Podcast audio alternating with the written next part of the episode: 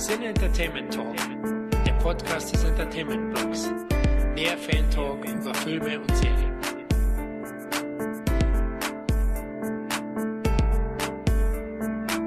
Hallo und herzlich willkommen zu einem weiteren Roundup. Hier ist der Florian und neben mir am Glühweinstand sind. Hier ist der Kevin. Und der Tom. Ja, Jungs, also ihr hört euch anders an. Habt ihr ein bisschen zu viel im Tank oder? wir haben einfach zu viel Zeit miteinander verbracht, dass wir uns einfach schon an uns, äh, ne, und so. Ihr seid ineinander verflossen, verflochten. Na gut, ich will's nicht wissen. Schmatzend verliebt. Oh Gott, oh Gott, das ist herrlich. Das freut mich für euch vor allem, für euch beide und für eure mhm. Frauen. Die sind ja jetzt frei. Jetzt wird's zu viel. Ja, liebe Hörer, nachdem wir im Oktober unsere 100. Jubiläumsfolge ausschweifen per Live-Podcast gefeiert haben, kehrt langsam wieder Alltag beim CET ein und daher haben wir uns gedacht, wir nehmen uns wieder etwas Zeit für ein Roundup. Ist ja schon ein bisschen her, Jungs. Im September war es vorm Jubiläumscast. Ist unsere Chemie immer noch so gut nach dem Live-Sehen? Naja, also ich hab dich aus meiner Freundesliste genommen, ne? okay, scheiße, ja, deswegen sehe ich dich nicht mehr. Ja gut, Kevin, wir beide können uns auch kaum mehr riechen, oder? Ja, ja, wir haben ja gute Miene zum bösen Spiel gemacht. Wir haben uns ja alle zerstritten, sozusagen, während der hundertsten Folge. Und, und ihr werdet jetzt live die letzte Sendung hören, liebe Leute. Anzeige ist raus.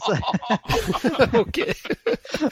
Ja, dann müssen wir möglichst viel mitbringen, glaube ich, oder den Hörern Das ist unser Weihnachtsgeschenk, dass wir nichts mehr miteinander zu tun haben. okay. Ja, ja, jetzt, jetzt artet es fast aus. Ich merke schon, habt ihr irgendwas neben dem Laptop? Was trinkt ihr gerade? Gar nichts, oder? Früchtepunsch. Kevin? Nee, ich habe äh, tatsächlich nichts. Also ja, einen kalten Kaffee habe ich hier noch stehen, aber sonst nichts. Von heute Morgen oder was? Ja, ah, egal.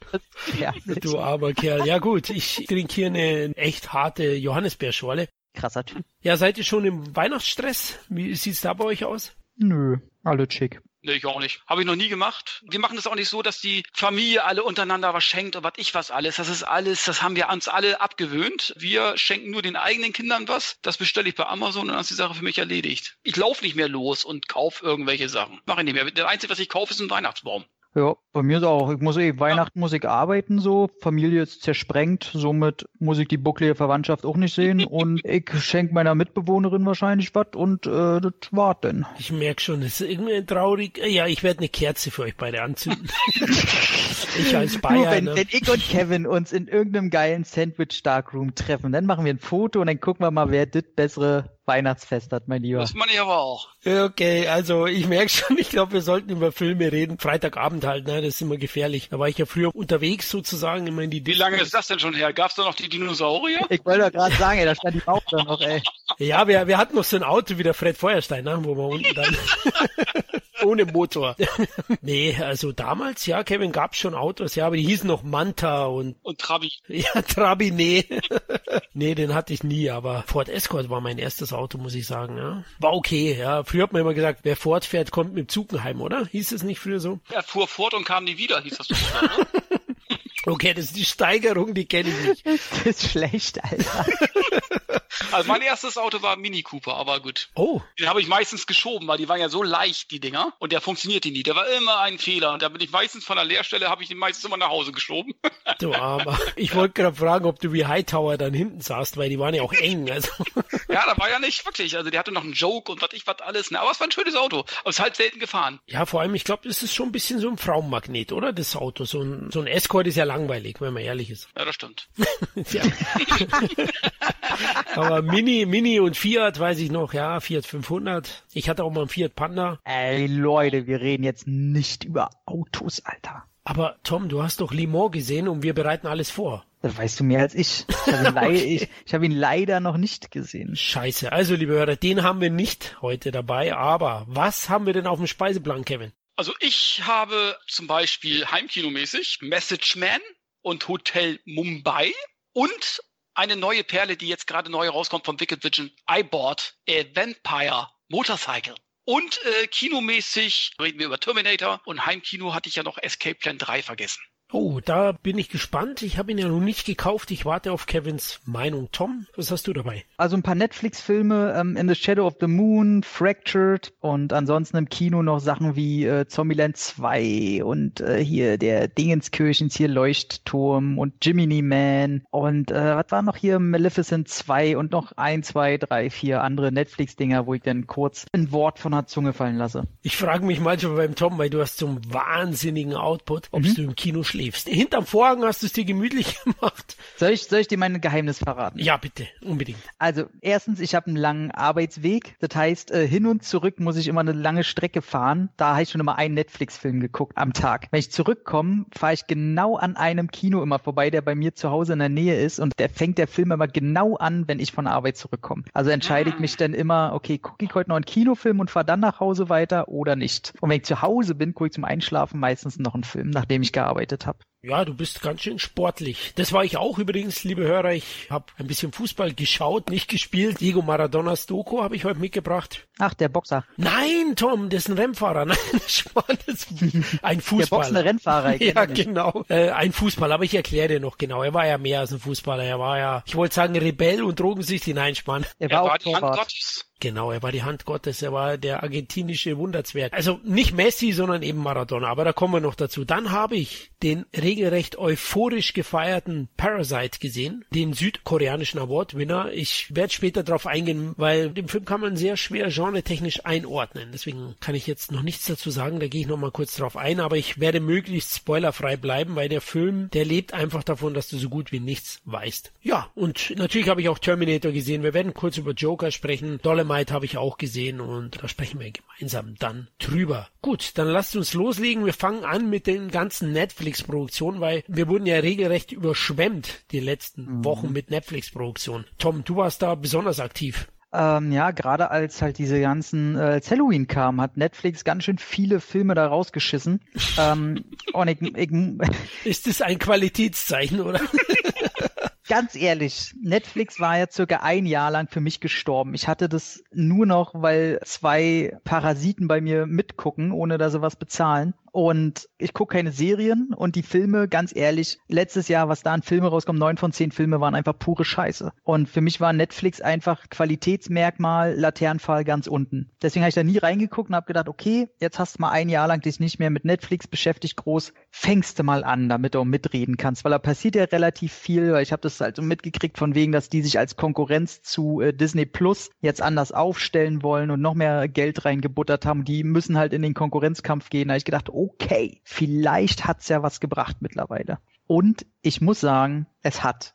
Netflix ist qualitätsmäßig mittlerweile sehr viel besser, was die Filme angeht. Die holen sich allerdings auch die richtigen Regisseure langsam und so weiter. Und der erste, den ich vorstellen will, ist In the Shadow of the Moon. Das ist äh, ein Film von Jim Mickel, den kennen einige vielleicht, der hat früher Mulberry Street gemacht, äh, Stakeland, diesen Vampirfilm im B-Movie-Sektor. Ah, die fand ich gar nicht schlecht. Der war völlig okay. Der hat gemacht We Are What We Are. Das war auch, ich glaube, dieser äh, Familienkannibalen irgendwas. Und äh, Cold in July hat der gemacht, falls den noch jemand kennt. Der relativ cool, so, so ein Crime-Film in der Wüste, 2014. Und jetzt halt Shadow of the Moon. Er hat sich auch als Hauptdarsteller, hat er sich Boyd Holbrook geholt. Das ist der Hauptdarsteller aus Predator, aus dem neuen. Und äh, Michael C. Hall, den alle wahrscheinlich kennen als hier Dexter. Und äh, Bokeem Woodbine spielt auch mit, den kennt viele B-Nasen. In The Rock zum Beispiel hat er mitgespielt oder hier Sniper, war das zwei, drei? Und es dreht sich quasi darum, das ist so ein Zeitreise-Thriller, der sehr vom Look her sehr altmodisch daherkommt, weil der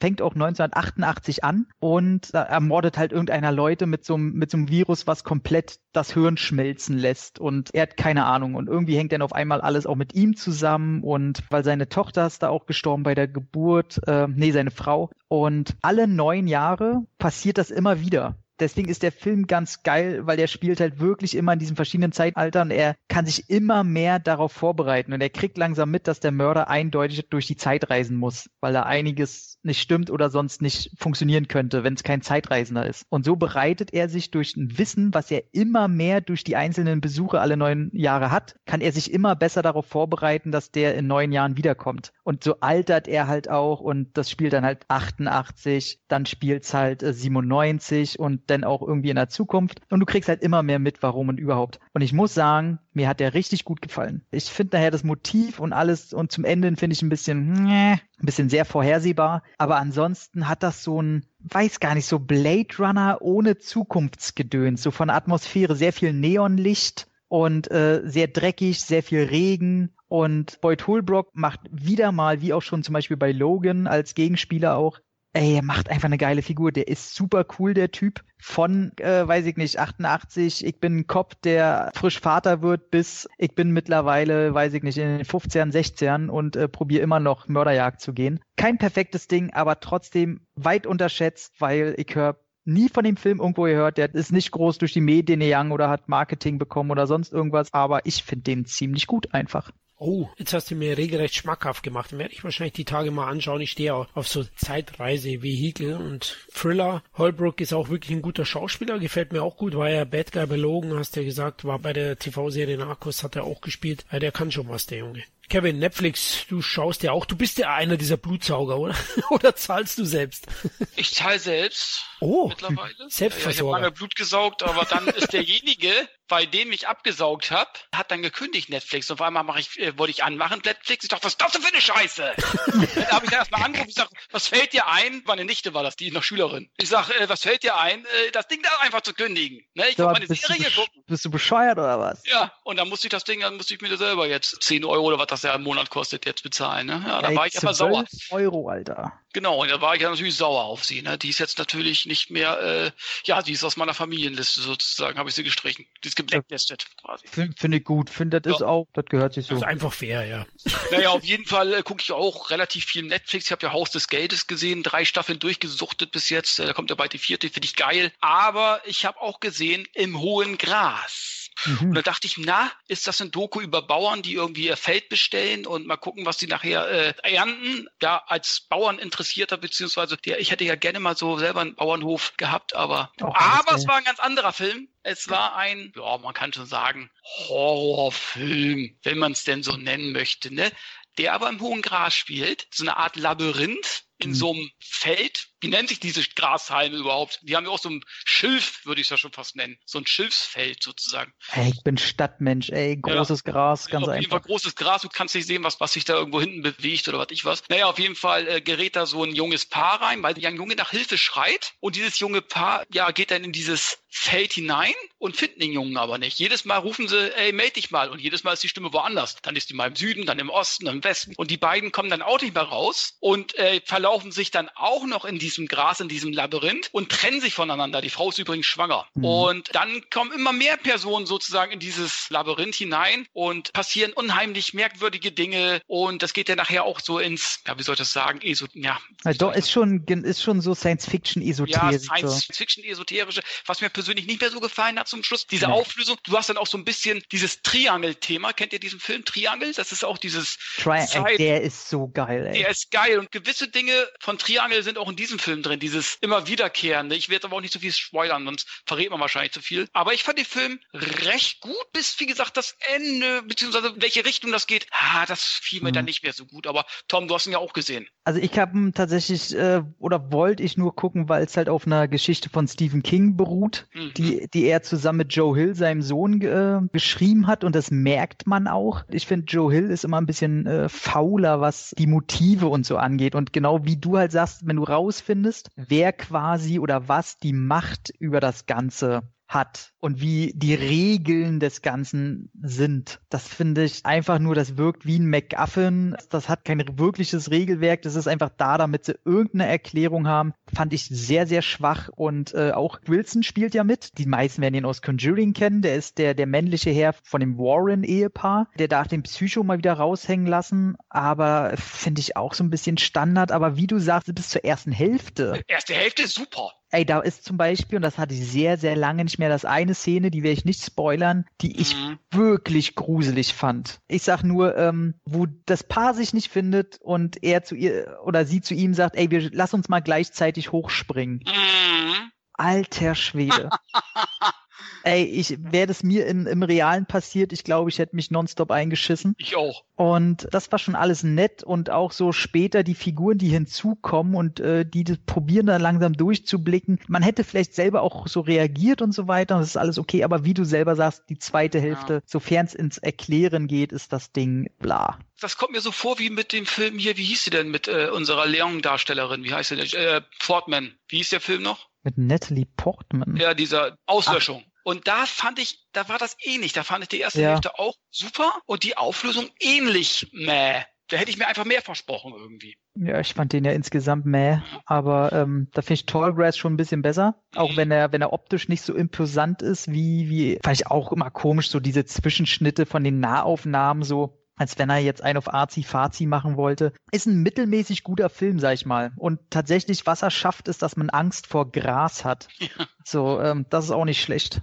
Okay, also den habe ich natürlich schon länger auf der Watchlist, aber irgendwie nicht angedrückt, weil hatte auch nur durchschnittliche Kritiken gehört, eigentlich so aus meinem Umfeld. Aber okay. Ich habe auch auf Netflix was geschaut. Die haben ja nicht nur jetzt wirklich bessere Produktionen produziert, sondern sie haben regelrecht Fan-Träume wahrgemacht. Wir kommen da noch dazu. Sie haben ja Eddie Murphy praktisch mhm. das Comeback finanziert und sie haben, jetzt kommen wir auf den Film, den ich jetzt vorstellen möchte, sie haben Breaking Bad die Möglichkeit gegeben, nochmal einen Abschlussfilm für die Figur Figur Jesse Pinkman zu inszenieren und den hier eben zu veröffentlichen auf Netflix. El Camino heißt das Ding. Ist im Oktober erschienen. Ich war richtig heiß drauf. Ich bin ein riesen Breaking Bad Fan. Wer nicht, wer die Serie gesehen hat, ist gottgleich das Ding. Also es gibt so gut wie nichts Besseres. Serientechnisch aus meiner Sicht. Und ich schaue wirklich viel. Also HBO und so kenne ich auch alles. Aber Breaking Bad ist mit das Beste und war natürlich ziemlich heiß auf dem Film. Der Film ist praktisch ein Nachklapp, rückt die Figur von Jesse Pinkman in den Mittelpunkt. Ich muss sagen, es ist insgesamt nostalgisches Wiedersehen mit bekannten Charakteren aus dem Breaking Bad Universum. Also wenn man die Serie eben gesehen hat, dann ja, erwärmt einem das Herz, dass man die alle wieder sieht. Aber als eigenständigen Film fehlt es dem Nachzügler doch an Spannung und neuen Ideen dann am Ende, ja. Und natürlich sollte man Breaking Bad gesehen haben, sonst kann man nichts mit El Camino anfangen. Aber es gibt insgesamt dann doch schöne Momente. Wenn man Fan ist, bekommt man auch genug Fanservice, der praktisch unschlagbar ist, serviert. Und daher war ich auch recht zufrieden mit der Rückkehr in die Breaking Bad Welt. Welt. Also wer da mal wieder zurückkehren möchte, der kann bedenkenlos El Camino schauen. Hm.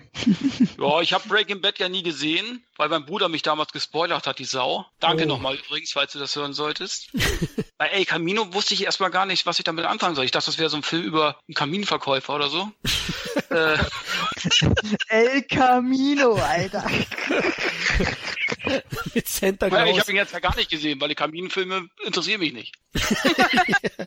Kennst du auch schon alle, ne? Es macht auch keinen Sinn, wenn du, wenn du nicht Breaking Bad gesehen hast, hast du davon nichts. Der erklärt jetzt auch nicht viel, der schließt direkt an und die Charaktere, die werden dir da nicht nahegebracht, die musst du von vorher schon erlebt haben. Also ist eine nette Dreingabe und es gab mehr als genug Breaking Bad Fans. Ich denke, das war schon ein guter Zug von Netflix. Da hat man natürlich auch viel Aufmerksamkeit erhascht, was man ja auch will, ne? Man will ja schon IPs und so verpflichten, um dann auch möglichst werbewirksam die Filme veröffentlichen zu können. Ja, stoßt jetzt auf recht taube Ohren. Ich habe auch Breaking Bad auch nie geguckt, äh, hat mich nie interessiert. Ich mag diese ganzen Serien von wegen, ich bin ein Normalo und durch irgendwelche Umstände fange ich jetzt an, Drogen herzustellen oder Drogen zu verkaufen. Finde ich, ist für mich das langweiligste Thema der Welt. Ist für mich auch nicht so interessant, ehrlich gesagt. Diese Drogenfilme bin ich nicht so der Fan von, ganz ehrlich nee. gesagt. Ich finde es halt auch nicht cool, das ist das Problem. Mhm. Aber ich sag mal, so den Tenor, den man so raushört, ist ja tatsächlich, dass selbst Fans sagen, der Film hat selber wenig zu erzählen und kam einfach zu spät. Aber trotzdem, ich denke mal, als Nachklapp, so, äh, wenn man alle paar Jahre oder so mal oder einmal im Jahr vielleicht was Kurzes, ein Film zu dem Thema und da wird bestimmt noch mehr kommen, finde ich das für Fans und als IP-Anbindung finde ich das eine super Idee, ist halt nur nicht meins. Ja klar, also das habe ich erwähnt. Und zu Breaking Bad nochmal die Grundmaxime, die wo ihr jetzt kritisiert in dem Sinn, das finden wir nicht spannend, habe ich genauso gedacht. Und die erste Staffel bekam bei mir nur sieben von zehn, die zweite achteinhalb, die dritte neun, die vierte zehn, die fünfte zehn und ich habe auch schon viel gesehen, aber der Wendungsreichtum, die visuelle Brillanz, die haben teilweise für mich auch das Kino überboten, ja, mit Kameraperspektiven, mhm. mit technischen Ideen, also es ist großartig inszeniert auch und die Spannungsmomente, ja, diese Serie war immer unberechenbar und das ist natürlich auch sehr wichtig, um eine Spannung zu erzeugen. Wir wissen ja auch alle, wir sind Genrefans, meisten Genrefilme sind halt furchtbar vorhersehbar. Wir haben trotzdem unseren Spaß damit, aber hier war es echt so, der Charakter geht einem nahe und man kann es nachvollziehen, warum dieser Chemielehrer dann zum Drogendealer wird und die Wandlung zu diesem Schwein, der er dann wird, die ist auch fantastisch. Also auch ah, er wird wirklich zum Schwein? Er bleibt kein Sympath? Ich will jetzt nicht spoilern, Kevin, aber er ist gnadenlos. Gnadenlos. So, ich hätte das eher gedacht, dass er so ein Normalo ist und äh, reitet sich dann immer, immer, immer irgendwie mehr rein, hätte ich jetzt so gedacht. Zu Beginn ist es so, aber später ist alles Kalkül, ne? Aber später haben selbst die mexikanische Mafia vor Heisenberg Angst. und das ist brillant, also die Serie ist brillant, also das ist ja auch bekannt. Aber äh, was hast du noch gesehen, Tom? Fractoretto oder irgend sowas, ne? Ja, genau, Fractured. okay. Ähm, und zwar ähm, mit Sam Worthington bei dem ich ja immer so ein bisschen traurig finde, dass der so ein, der hat irgendwie so ein schlechtes Image, wo die Leute mal sagen, ey, der hat uns hier Krieg der Titan äh, kaputt gemacht. Bei Terminator war er blass und scheiße. Ich finde immer, bei den ganzen Filmen war er nie das Problem und ich fand es immer so ein bisschen schade, dass er ähm, nicht wirklich die Projekte bekommt, wo er mal was zeigen kann. Und als ich dann den Trailer gesehen habe und die Prämisse, wo ich ein bisschen schade finde, dass ich selber nicht Vater bin, weil ich glaube, dann wäre der Film noch schlimmer für mich. Was aber der absolute Ausschlag war, dass ich den Film sehen wollte, ist der Regisseur. Der ist nämlich Brad Anderson und der hat Sachen gemacht wie äh, mit Christian Bale The Machinist oder äh, mit Hal Berry The Call, der auch sehr geil ist, oder gut. Trans-Siberian oder Stonehurst Asylum, der ist ja auch noch recht neu. Das heißt, der Typ kann was. Und die Prämisse ist halt echt wahnsinnig schlimm. Du hast einen Sam Worthington, der eine recht zerrüttete Ehe hat mit einer Dame, die man aus äh, American Horror Story kennt. Und er fährt halt mit samt ihr und der kleinen Tochter an so eine Tankstelle, weil sie muss pinkeln. Und auf einmal, er macht im Auto was sauber und hinter sich ist halt die Tochter. Und er sieht nicht, dass da ein Hund kommt, der der Kleinen Angst macht. Und sie geht immer weiter zurück und da ist eine Baustelle. So, und er dreht sich um und sieht es und sie ist kurz vom Runterfallen. Und einfach aus Reaktion wirft er einen Stein auf diesen Hund und beide erschrecken sich und die Kleine fällt runter, ist nicht mehr bei Bewusstsein und er schnappt sich die Kleine samt Frau und düst mit einem Karacho ins nächste Krankenhaus und die sagen sofort, okay, hier beruhigen Sie sich erstmal, wir müssen die Kleine äh, zum Röntgen bringen, das im Keller, da darf nur eine Person mitkommen. Gut, dann sagt er, okay, komm, die Frau soll mit und äh, sagen ihm halt, er soll im Wartezimmer warten. Dort schläft er ein, wacht auf und nächsten Morgen oder ein paar Stunden später sagen sie ihm, er war halt nie mit einer Tochter oder seiner Frau da und er erzählt Scheiße. Und er will halt wissen, wo seine Frau und seine Tochter ist. Also die Prämisse, ganz ehrlich, der spielt das super geil. Also da lasse ich nichts drauf kommen. Sam Worthington zeigt da, dass er Schauspielern kann. Also diese Mischung aus, er zweifelt langsam selber an sich, ob er durch ist weil er halt auch mal ein Alkoholproblem hatte und immer noch unter den Nachfolgen der äh, Abstinenz dieser Sucht leidet und generell nicht der stabilste Charakter einfach ist oder ob die wirklich vertuschen, dass die einfach halt seine Frau und seine Tochter entführt haben, wo es auch, halt auch genug Indizien von gibt. Und äh, so füttert der Film immer beide Möglichkeiten. Das Ende fand ich denn, ah, sie verraten es ein bisschen zu sehr, wenn man ein bisschen nachdenkt. Aber trotzdem muss ich sagen, wenn man nicht eine mega Auflösung oder sonst irgendwas, mega Miträtseln oder so erwartet, sondern das okay ist, wenn das wegfällt ey, dann ist der Film gut gespielt, da sind gute Schauspieler, da sind auch ganz viele bei, die man vom Sehen her ein bisschen kennt. Und bezieht sich auch alles nur auf dieses Krankenhaus und höchstens äh, fährt er mal kurz für fünf Minuten irgendwo hin zu einem Hotel oder so, aber dann ist er wieder ganz schnell im Krankenhaus, weil er dann auch Polizisten da reinzieht und sagen, hier, die haben meine. Und die reagieren zum Glück seit langem mal wieder, nicht so, sie erzählen Scheiße, äh, kommen Sie mal mit, Sie sind blöd, sondern die glauben ihm erstmal und sagen und forschen halt selber nach und lassen auch nicht locker. Und das finde ich halt so geil. Die stellen diese Person, also diese Welt um diese Person stellt sich nicht komplett gegen ihn, wie man es sonst immer hat. Ist das so ähnlich wie bei diesem Judy Foster Film Fight? Wie hieß das Ding? Fight ja, ja, genau. Ja. Genau, das kann man schon sehr gut vergleichen, mhm. richtig. Und genau so ist das Ding auch. Also von der Regie her handwerklich ist das Ding komplett stilistisch durchgezogen gut. Also da kann man komplett nicht meckern. Der hat Kameratricks drauf, das sieht gut aus. Das hätte auch im Kino laufen können. Also das ist, für mich war es halt nur so, dass man die Auflösung sehr schnell kommen sieht. Da gibt er einem ein bisschen zu viel Hilfestellung aber trotzdem fand ich den einfach wirklich gut. Also ist auf jeden Fall eine Sichtung. Ich glaube selber, ey, wenn man selber eine Tochter hat, muss einfach die Hölle sein. Gut, oh scheiße, jetzt kann ich das Abo gar nicht kündigen, ne? Jetzt ist wieder ein Netflix-Film, oder?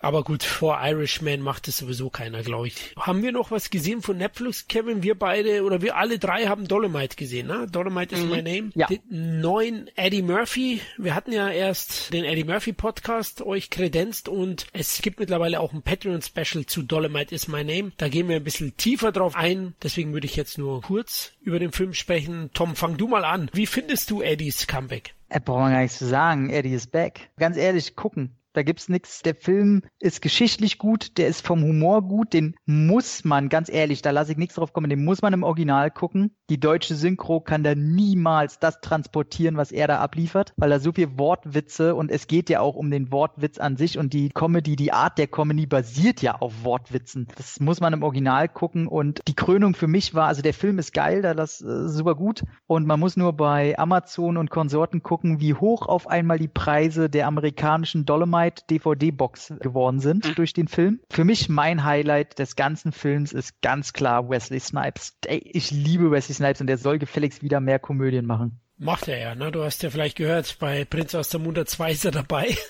Na, besser ist er. ja, und ja, wir sind auch echt begeistert. Kevin hat ihn als allererstes gesehen. Ich konnte es gar nicht glauben. Kevin hat mir dann geschrieben, hey, 8 von 10, du musst ihn anschauen. Und warum 8 von 10, Kevin? Weil es einfach ein viel gut Biotop war. Oder wie nennt sich das? Biopic. Biopic, naja, egal, Biotop. Scheiß drauf, brauchst du nicht rausschneiden, ist nie dazu. Ist ein ich schwarzes. Biotop. Naja, jedenfalls, viele driften dann so ab, so ein bisschen ins Drama und die ganzen negativen Dinge. Ich finde, das wird ziemlich schnell abgespeist. Er ist ja am Anfang eigentlich ziemlich weit, ich will nicht sagen unten. Er macht eben halt nicht das, was er gerne machen will. Er will ja gerne groß rauskommen. Die Leute sollen über ihn reden. Er will ein Comedy-Star werden. Er tritt ja auch so hin und wieder auf in so einer Bar mit minimalen Erfolg, sage ich jetzt mal. Mit CD-Verkäufen klappt es auch nicht wirklich. Und, und ich finde, es wird ganz schnell zu einem Feel-Good-Film. Diese ganzen negativen Dinge, die werden eigentlich relativ rausgelassen. Und wenn sie da sind, dann ziehen sie einen aber auch nicht runter. So, und das ist ein wirklich auch eine tolle Hommage an den 70er Blaxploitation-Film à la Fred Williamson und so weiter. Und die Sprüche sind cool. Die Schauspieler, das ganze Ensemble spielt super geil, perfekt besetzt. Ja. Und auch Eddie Murphy, also bis auf Mr. Church habe ich ihn lange nicht mehr so motiviert spielen sehen. Das ist eben halt so geil. Und natürlich Wesley Snipes, Regisseur, der wirklich dem nachher auch alles egal ist. Hauptsache das Ding ist abgedreht und geht auch, glaube ich, am letzten Drehtag geht er einfach weg. Genau. Und genau. kommt nicht wieder. Ist einfach ein viel gut Film und ich kann den Film jedem empfehlen, aber äh, wer eben halt noch mehr dazu wissen möchte, kann sich ja gerne diesen Patreon-Podcast anhören. Und er macht nicht den Riesenfehler, dass er irgend so eine Romanze da reinbringen kann. Ja, genau, das hast du alles nicht. Du hast keine so, so Stopper. Manchmal sind ja immer so Biopics immer so, ah, die das Ganze ausbrennen. Ist hier nicht. Das Ding bleibt auf einer Welle, bar bis zum Schluss, das Ding geht vorbei. Und auch ein schönes Ende, finde ich, vorm Kino. Oh, wenn dann das ist so die geil, ey. große Premiere kommt und er dann gar nicht mehr in den Film reingeht, sondern bei seinen Fans bleibt, die keine Kinokarte mehr bekommen haben. Einfach geil. Ja, ich kann eigentlich euch beiden nur zustimmen. Also ich war ja auch mega begeistert. Ich habe ihn dann angeschaut. Welcome back, Eddie. Ich freue mich riesig. Ich bin ja ein ganz großer Fan von dem afroamerikanischen Comedian und das habe ich mir immer ihn gewünscht. So ein Comeback, so ein überzeugendes Comeback. Hat ihn ja jetzt auch wieder ins Business gebracht, ne, das Ding. Absolut, ja, genau. Also Prinz aus der Munter 2 kommt. Netflix hat Beverly Hills Cop gekauft. Äh, Beverly Hills Cop 4 wird definitiv bei Netflix kommen. Vielleicht sogar vier und fünf back-to-back gedreht. Ja, ist im Gespräch. Jerry Bruckheimer ist mit an Bord. Also ich weiß nicht, ob sich Paramount nicht noch in den Arsch beißen wird, dass sie die Lizenz abgegeben haben. Aber muss man mal sehen. Aber ihr habt ja alles erwähnt. Cast, Wesley Snipes, völlig überraschend in seiner Rolle. Er ist so leicht verzaubert, arroganter Typ. Der spielt auch klasse und äh, das Setting, das 70er-Jahre-Setting, dieses Zeitkolorit ist perfekt getroffen. Der Regisseur Craig Brewer hat da auch eine tolle Leistung abgeliefert und nicht umsonst darf er jetzt auch Prinz aus Zamunda 2 machen. Er und Murphy haben sich sehr, sehr gut verstanden. Und da muss ich auch nochmal sagen, ich danke Netflix, dass sie den Film gemacht haben. Seit fast zehn Jahren hat Eddie Murphy Geldgeber in Hollywood gesucht. Keiner wollte es machen. Krass. Netflix hat ihm die Kohle gegeben und es hat sich ausgezahlt für eigentlich alle Beteiligten, denke ich, weil der Film auch bei den Kritiken sehr, sehr gut angekommen ist. Müsst ihr mal, ähm, es gibt bei YouTube ein richtig gutes, ähm, da gibt's ja immer äh, diese Videos hier Actors on Actors, wo eine Dreiviertelstunde zwei Schauspieler miteinander reden, die sonst nie aufeinandertreffen würden. Und da reden Eddie Murphy und ich glaube, es ist äh, entweder Antonio Banderas oder aber ich glaube eher Adam Sandler. Ich glaube, es ist Adam Sandler, mit dem er redet. Und da geht's auch komplett um das Projekt Dolomite. Und das ist einfach nur geil. Genau wie der Film, ja. Also Netflix, das zeigt auch das, was Tom zu Beginn gesagt hat. Die haben sich qualitativ definitiv gesteigert, auch mit solchen Produktionen. Das ist auch ein Ding, das hätte ins Kino kommen können. Ja. Komplett. Absolut, ja. Also da gibt's wirklich nichts, auch vom Look und so. Das ist alles feinste Ware, Leute. Und mir macht eben halt Hoffnung für Beverly Hills Cop 4, dass die auch zum Wunder machen. Und ich hoffe eben halt, dass die dann auch an Beverly Hills Cop 4 beteiligt sind. Das wäre natürlich geil. Also meine Hoffnung steigt wieder. Durch das, dass Eddie dabei ist und ich glaube, Netflix gibt ihm einiges an Mitspracherecht, ist es durchaus möglich. Ja, Tom, jetzt machst du am besten noch einen Blog. Ich glaube, du hast jetzt noch 18 Titel. von Netflix. Ich probiere äh, schnell zu machen. Also der nächste, den kann man komplett vergessen, da kann ich eine Warnung aussprechen. Der heißt im Original Rattlesnake, heißt im Deut auf dem deutschen Marktplatz, glaube ich, der Biss der Klapperschlange. Ähm, ist auch in diesem Halloween-Block äh, mit durchgeflutscht und da dreht sich das darum, da fährt auch eine afroamerikanische Dame mit ihrer Tochter durch die Wüste irgendwie. Tochter wird von einer Klapperschlange gebissen und ist am Sterben tatsächlich. Ist ein kleines Mädel, äh, so fünf, sechs Jahre und irgendeine ominöse, die da irgendwo auf einmal in der Wüste auftaucht, heilt sie. Dann taucht da so ein komischer Typ im Anzug auf und sagt, hey, du wurdest gerettet, du musst jetzt jemanden umbringen innerhalb von 24 Stunden, sonst stirbt deine Tochter. Also irgendwie so ein Dämonenwesen, Quatschkram. Und sie als normale Frau, sie wird recht schnell überzeugt, dass es alles wahr ist. Und sie muss dann halt rumfahren und halt irgendwen umbringen. Und das ist halt, ich sag's ganz ehrlich, für so eine Tales of the Crypt Folge, die 20 bis 30 Minuten geht, hätte das vielleicht noch so ein, so ein okayes Schulterzucken werden können. Das okay kann jetzt aber auf 90 Minuten komplett wegfallen. Das ist eine langweilige Chose, nicht ein Schauwert, der da irgendwie drin ist. Ich muss sagen, da ist ein Jumpscare drin gewesen, der hat mir das Arschloch zugetackert. Also, den hab ich so nicht kommen sehen. Und der ist so perfekt gemacht und wirklich auch, also der hat diesen Film nicht verdient. Und leider muss man aber, glaube ich, diesen Film gucken, um den Jumpscare wirklich zu genießen. Der war heftig. Aber alles andere ist wirklich absolut vergessenswert. Den braucht man auch nicht gucken. Kann ich komplett, ich gucke gerade, Zack Hildridge hat den gemacht. Der hat vorher diesen Netflix-Film gemacht, 1922 mit Thomas Jane dem ich auch noch nicht angeguckt habe, wie es Final Hours, habe ich zwar Gutes von gehört, aber äh, der war halt echt scheiße. Oder grenzt an scheiße, der ist sehr eklig mittelmäßig. Braucht man nicht gucken. Jetzt bin ich aber richtig interessiert, was da dein Arschloch zutackert. Also den Jumpscare, den möchte ich gern sehen. Kann ich dir nachher erzählen, weil sie nutzen einfach eine sehr, sehr emotionale Szene aus. Das sind die einzigen zwei Minuten, die in diesem Film funktionieren. Und diese emotionale Szene, wo du wirklich denkst, die Hauptfigur, die glaubt nicht mehr, dass die den Tag überlebt und lässt das Ganze in so einer Sprachnachricht äh, an ihre Tochter, halt nimmt sie mit Handy auf und dann einfach so beiläufig lässt sie halt das Handy so einfach liegen, weil sie, die ist einfach entkräftet und dann siehst du auf dem Bildschirm was, was hinter ihr ist. Und das ist so, okay, ihr seid ganz schöne Ficker, ey. Aber guckt nicht, vergeudet die Zeit nicht, der ist ansonsten sehr scheiße. Kommen wir gleich zur nächsten Scheiße. Geldwäscherei, The Laundromat. Oh, scheiße? Okay. okay, das enttäuscht sagen mich wir, bei dem sagen Cast. wir in, in höchstem Maße enttäuschend. Also ich habe den zweimal angefangen, ich habe das erstmal auf Deutsch geguckt und habe ihn dann ausgemacht, weil ich gedacht habe, alles klar, nope. Und es geht ja um oh, hier die Panama Papers. Wer das mitgekriegt hat, war ja ganz groß in den Medien. Und jedenfalls von Steven Soderbergh, der hier die Oceans-Reihe gemacht hat. Oder äh, Lucky, wie heißt der? Lucky, Logan Lucky, Magic Mike. Und der ist für mich immer so ein Regisseur, so ein Hit und Miss. Entweder finde ich das total scheiße, was er macht, oder ich finde es richtig geil. Ähm, hier hat das erste Mal mir ekligen Mittelmaß präsentiert. Habt ihr den nochmal im Original geguckt? Und bin nur dran geblieben, weil Gary Oldman im Original ein bisschen übertreibt mit dem äh, deutschen Akzent, aber die englischen Originalstimmen sind halt so geil und das wurde leider ins Deutsche kaum bis gar nicht rübergenommen. Aber der ist auch so, so egal und die erklären da ein sehr, sehr schweres und schwer verständliches Thema anhand von ein paar Kurzgeschichten und der Film ist auch nichts anderes. Du siehst in diesem Film fünf bis sechs Kurzgeschichten, an denen sie halt irgendwie das wirtschaftliche Fundament unserer heutigen Gesellschaft erklären wollen, wie die Finanzwelt funktioniert. Das klappt eher semi-optimal und bietet am Ende, ich möchte sagen, die peinlichste Szene, Frame, Ende, wie auch immer, was ich je gesehen habe. Und ich finde es beschämend, dass Meryl Streep da mitgemacht hat. Denn Oh. die macht diese Szene und bietet dieses Schlussbild. Und ich habe gedacht, ähm, das könnt ihr doch alle nicht ernst meinen. Wie höhengefickt seid ihr eigentlich? Fand ich sehr, sehr schade und funktioniert bei mir nur durch Gary Oldman und Antonio Banderas, die halt diese Kurzgeschichten verbinden, indem sie immer was sagen und quasi die vierte Wand durchbrechen. Und das ist auch cool. Die beiden haben richtig Bock, aber der eigentliche Film drumherum, also ist an Egalität nicht äh, zu überbieten. Hm. Ich fand es nur schön, äh, in kleinen, wirklich sehr, sehr kleinen Nebenrollen äh, mal wieder Sharon Stone zu sehen, die immer noch ganz schön verfickt sexy ist. Immer noch? Ähm, ey, die Frau, ne? David Schwimmer für Friends-Fans ist natürlich schön, David Schwimmer, aka Ross, wiederzusehen, der auch nicht zu altern scheint. Und James Cromwell spielt noch für fünf Minuten mit.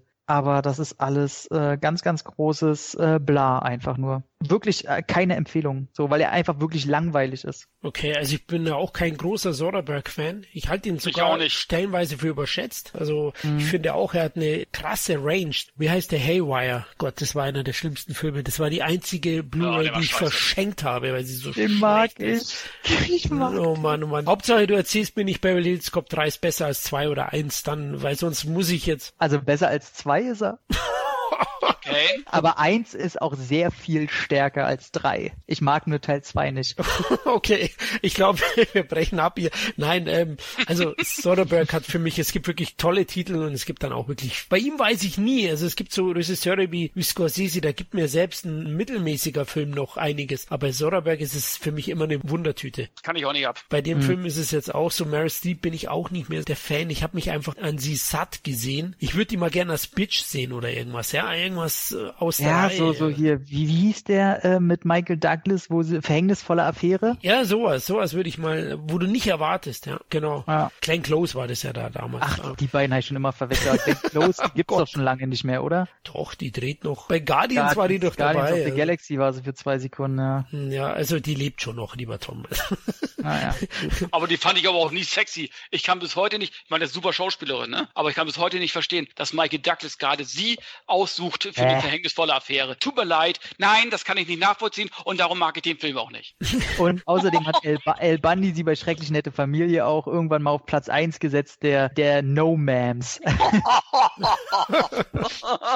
einfach nur gut, einfach nur gut. Also sie wäre auch nicht mein Typ, gebe ich ganz offen zu, aber da, Die ist zu maskulin einfach. ja, maskulin. Ja, das, ich finde, eine Meryl Streep geht ja in dieselbe Richtung, aber Glenn Close hat's verpasst, so eine coole Sau zu sein wie Meryl Streep. So, ich finde Meryl Streep auch nicht sexy, aber was würde ich geben, um mit der einfach täglich abhängen zu können? Weil ich glaube, die Frau ist einfach super cool. Kann ich jetzt nicht sagen. Also ich hätte jetzt eher gedacht, weil Glenn Close, die hat so ein Badass-Face, muss ich ganz ehrlich sagen. Die haut dir auf die Fresse auf jeden Fall. Genau, und die hätte ich mir vorstellen können, vielleicht mal als drei Engel für Charlie in dem neuen, vielleicht als, als einer der Engel, ja.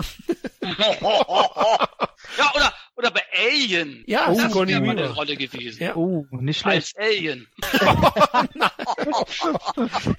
Das ist unser neuer Facehugger.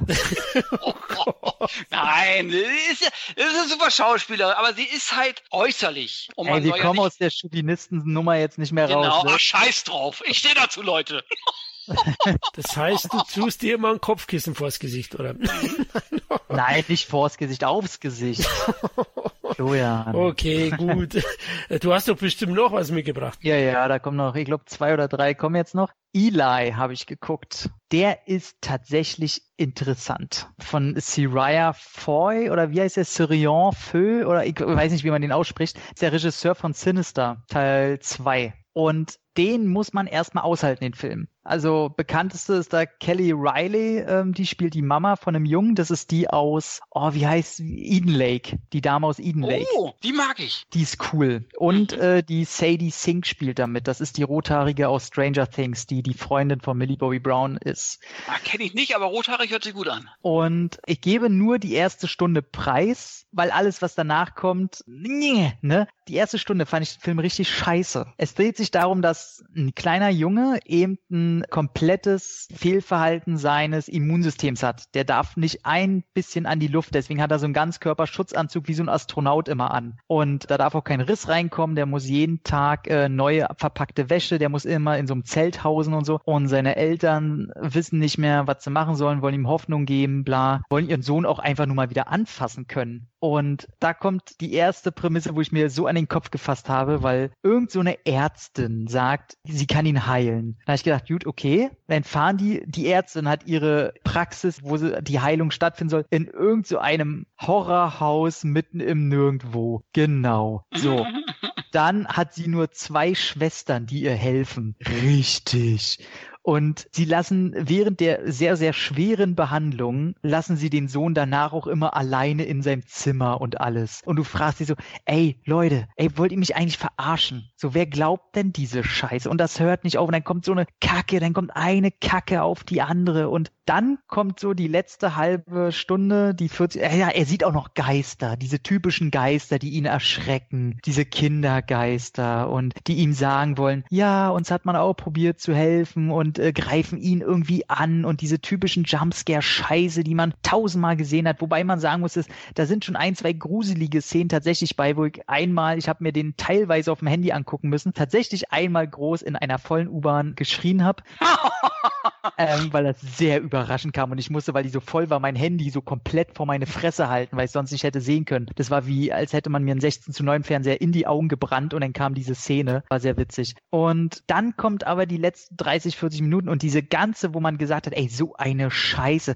so ein Quatsch, diese Abneigung, die man sich erarbeitet hat gegenüber diesem Film, die wird dann auf halb acht gedreht und der Film sagt dir quasi, gut, dass du so gedacht hast. Und dann zeigt er einem was anderes. Und dann dachte ich, wie soll ich denn den Film jetzt finden? Weil die, die erste Hälfte oder die ersten zwei Drittel bleiben ja scheiße. Und da hilft auch eine Erklärung oder eine neue Ausrichtung nichts. Aber die neue Ausrichtung, die macht dadurch Spaß, dadurch, dass man die ersten zwei Drittel scheiße fand. Und das Ende fand ich dann halt auch wirklich geil. So, wo ich gedacht habe, ey, nicht schlecht. Ganz cool. Jetzt äh, muss man halt nur selber für sich sehen, ob sich's lohnt, dafür die Scheißnis der ersten zwei Drittel zu ertragen. Das ist Eli. So heißt halt der Junge einfach. Okay, leider bin ich schon zu alt, glaube ich, um den noch anzuschauen, weil Lebenszeit ist knapp. Da schaue ich doch lieber.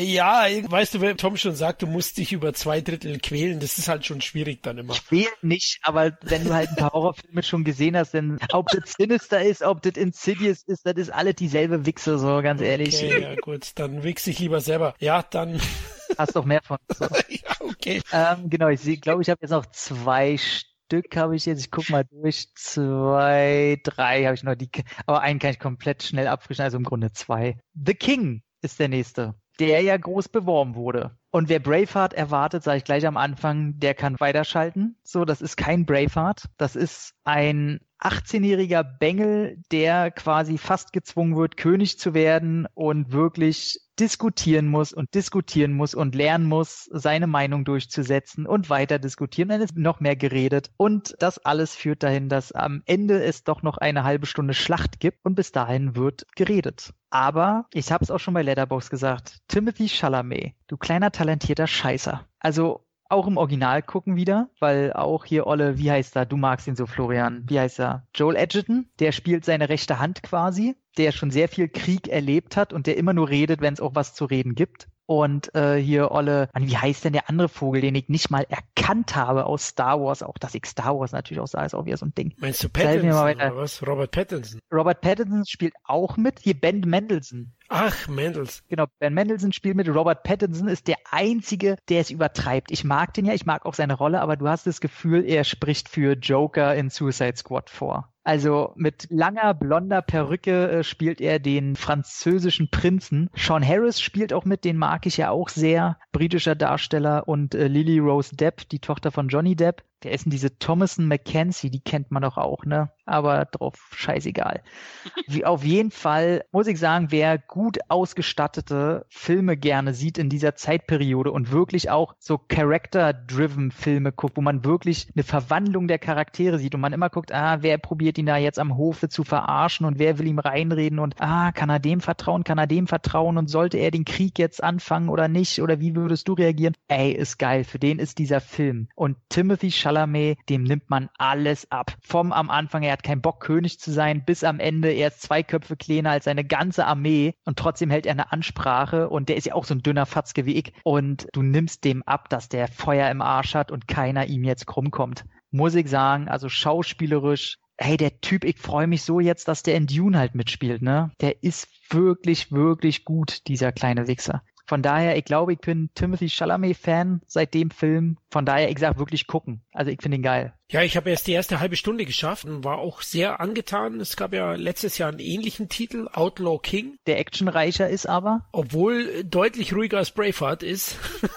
Stimmt, der also, ist ja quasi der zweite Teil von Braveheart. Ja, sozusagen, es geht ja um Robert de Bruce, ne, den Chris Pine spielt. Aber den fand ich schon gut, also definitiv auch The King kommt sehr, sehr atmosphärisch rüber, tolle Schauspieler hast du erwähnt. Ich werde natürlich noch fertig schauen, also das ist schon einer der Netflix-Bretter, hoffe ich zumindest für mich. Ja, ist es auch, also wirklich. So, und die nächsten zwei, die wir ganz schnell, ey, weg, weil äh, die in mir Army Hammer, ne? Was ist eigentlich los mit dem? Was hat der für einen scheiß Agenten? Der Typ selber ist ja toll. Gibt's jemanden, der Army Hammer nicht cool findet? Wer ist das? Ist der Bruder von Sledgehammer. Ah. äh, hast du gesehen, du hast Social Network gesehen, ne? Äh, du hast A Man from nicht. Uncle gesehen. Ja. Der ist der, der neben Henry Cavill spielt. Ah, okay. Ja, jetzt der, dann weiß ich, genau. Der bei Call Me By Your Name auch neben Timothy Chalamet dieses schwulen Drama gespielt hat. Und auch bei Hotel Mumbai, der Amerikaner. Ach, wer ist das? Ach gut, okay, ja, die Namen, den kann ich mir, der, irgendwie ist das kein geläufiger Name, weiß ich auch nicht. Hammer ist kein geläufiger Name. ja, eigentlich schon, aber das, das ist, weiß ich nicht. Oder das Gesicht ist irgendwie so 0815, keine Ahnung. Ich finde ihn ja gut. Also Onkel war da ja auch gut. Ich verwechsel den auch immer mit irgendeinem anderen Typen, der mir jetzt ja, aber nicht einfällt. Der hat so, so eine Allerweltsgesicht irgendwie. Und Dakota Johnson spielt noch mit, die kennt man hier aus der Fifty Shades of äh, Fuck-Reihe. Und was so, ey, Bones, ey, ganz ehrlich, ist auch Romanvorlage und also wer einen Unfall sehen will, guckt sich den an. Ich weiß selber nicht, was da, ich weiß bis heute nicht, was da abgeht. Ähm, er findet irgendwie ein Handy, darauf sind irgendwie Morde verzeichnet dann macht das Handy komische Geräusche, dann gibt's irgendwelche Kids, die gruselig sind, die nachher nicht mehr interessieren. Das Handygeräusch ist auch uninteressant. Er gibt's auf einmal überall Kakerlaken. Er denkt, er wird verfolgt. Am Ende gibt's irgendwie ein Tor in eine andere Dimension, dann gibt's irgendwie The Ring, man wartet nur, dass Samara irgendwie aus so einem schwarzen Loch stolpert. Äh, und am Ende fragst du dich, Alter, seid ihr eigentlich, äh, welche Koksberge habt ihr denn genommen? So, auf jeden Fall sind die nicht mehr gesund. Ey, einfach nicht gucken, einfach pure Rotze, Wones oder Wounds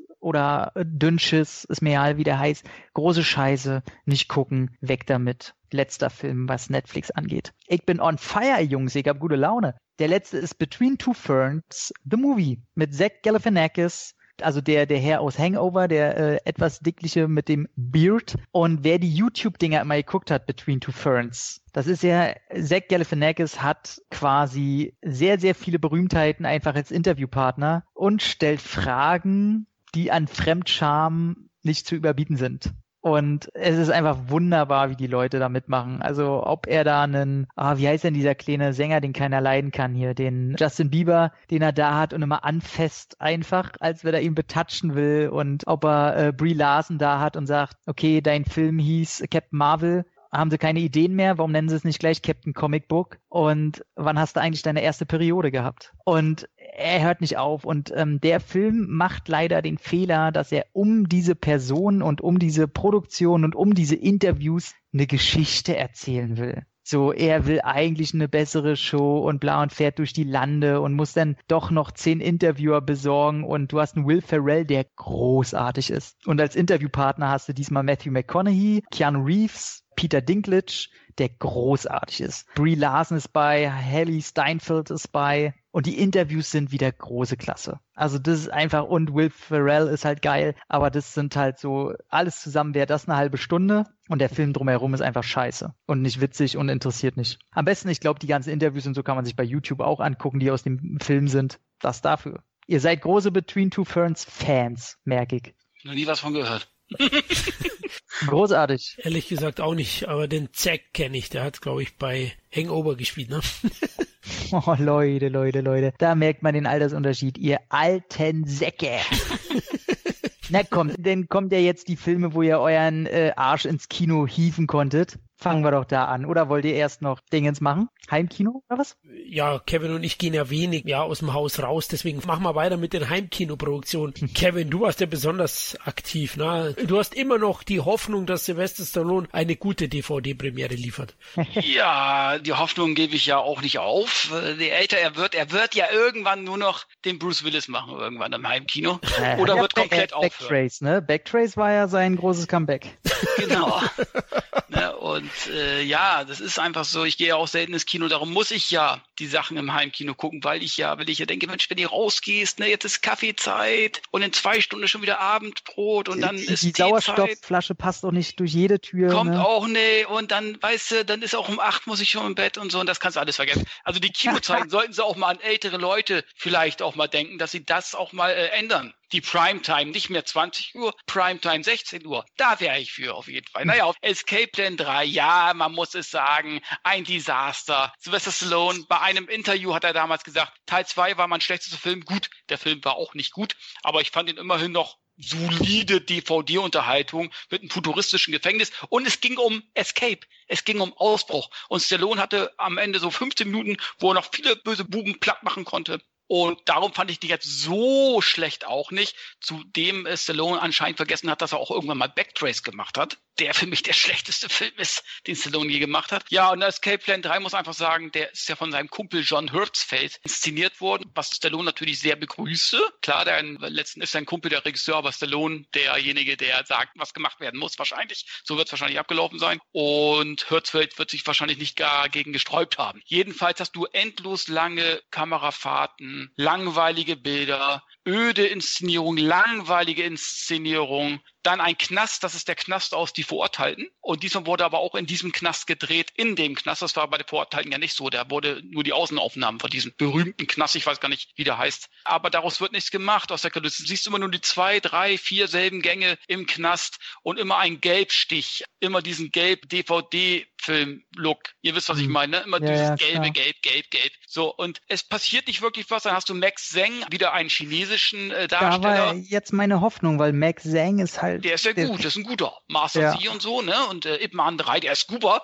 Und er ist auch das Highlight in dem Film. Er hat viel, äh, einige Kämpfe, was sie ihm gegeben haben, da hat er das Beste draus gemacht, sag ich mal, ne? Aus den Möglichkeiten. Und ja, und ich finde auch, das Budget ist geringer auch als im zweiten Teil. Und letzten Endes weißt du gar nicht so richtig, es wird eine jemand entführt, äh, die sie dann in, im Gefängnis sozusagen kidnappen, äh, beziehungsweise in diesem Gefängnis lassen, damit Stallone sie befreien muss. Warum muss Stallone sie befreien? Weil derjenige, der sie gekidnappt hat, der Sohn von Vincent de Onofrio aus dem Vincent ersten Teil. D'Onofrio. Äh, und der will Rache nehmen an Stallone. Ja, und, und Max Zeng ist, glaube ich, die ehemalige Bodyguard von ihr und so weiter und so fort. So, und dann ähm, bilden sie ein Team und wollen die Kleine dann aus dem bulgarischen, was auch immer, Gefängnis raus. Warte mal, Vincent D'Onofrio, der spielt doch ja nicht. Du meinst Winnie Jones, oder? Nee, nee, Vincent Orforio, der war der Partner von Stallone im ersten Teil, der ihn verraten hat letzten Endes und der ist im Container geendet. Die haben sie doch im Container in so einen Schiffscontainer verfrachtet, der dann Richtung Südafrika gefahren ist und da, darin ist er wohl gestorben. Da ist er wohl verdurstet drin. Und da es aber nicht reicht, kidnappen sie noch die Freundin von Stallone und schneiden ihr die Gurgel auf, damit er richtig wütend wird. Also man nimmt wirklich die billigsten Dinge, um irgendwie eine Geschichte zu erzählen. Stallone sagt ja selber, in diesem Franchise, da ist so viel Potenzial drin. Wenn man schon in solche Elemente zurückgreifen muss, dass ich die Freundin von Stallone kidnappen muss, damit er in ein Gefängnis einbricht, wo es er noch nicht mal muss. Er muss doch nicht mal einbrechen. Er geht in so ein Tunnelsystem und ist schon drin. Egal, ohne dass er aufgehalten wird. Naja.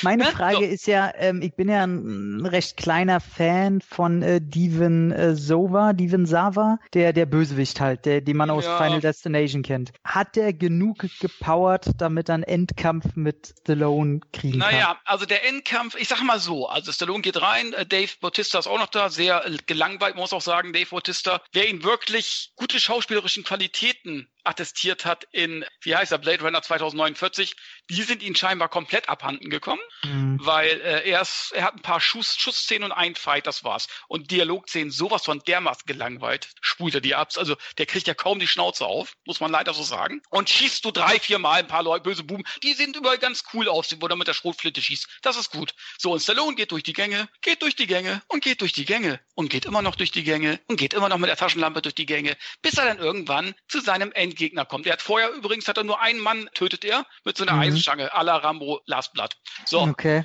Und dann kommt von Stallone, was in einem Interview im Making of groß angekündigte Endfight gegen den Typen gegen deinen Final Destination. Ja, ja, der, den hat noch, der in äh, meinen Augen ein solider Bösewicht ist, aber der irgendwie auch ein bisschen overacted, weiß ich auch nicht. Okay. Jedenfalls sagt Stallone, ich habe noch nie einen Kampf ohne Choreografie gemacht. Das ist komplett, haben wir diesen Kampf sozusagen. Ja, weil er äh, sich eine Choreografie nicht mehr äh, merken kann. Ja, ja, und, und der hat gesagt, wir haben äh, komplett improvisiert. Okay, das waren vier, fünf Schläge Ende. Und Stallone führt am Ende, ich sage jetzt nicht an wen, ich will nicht spoilern, führte noch einer seiner obligatorischen chirurgischen Eingriffe.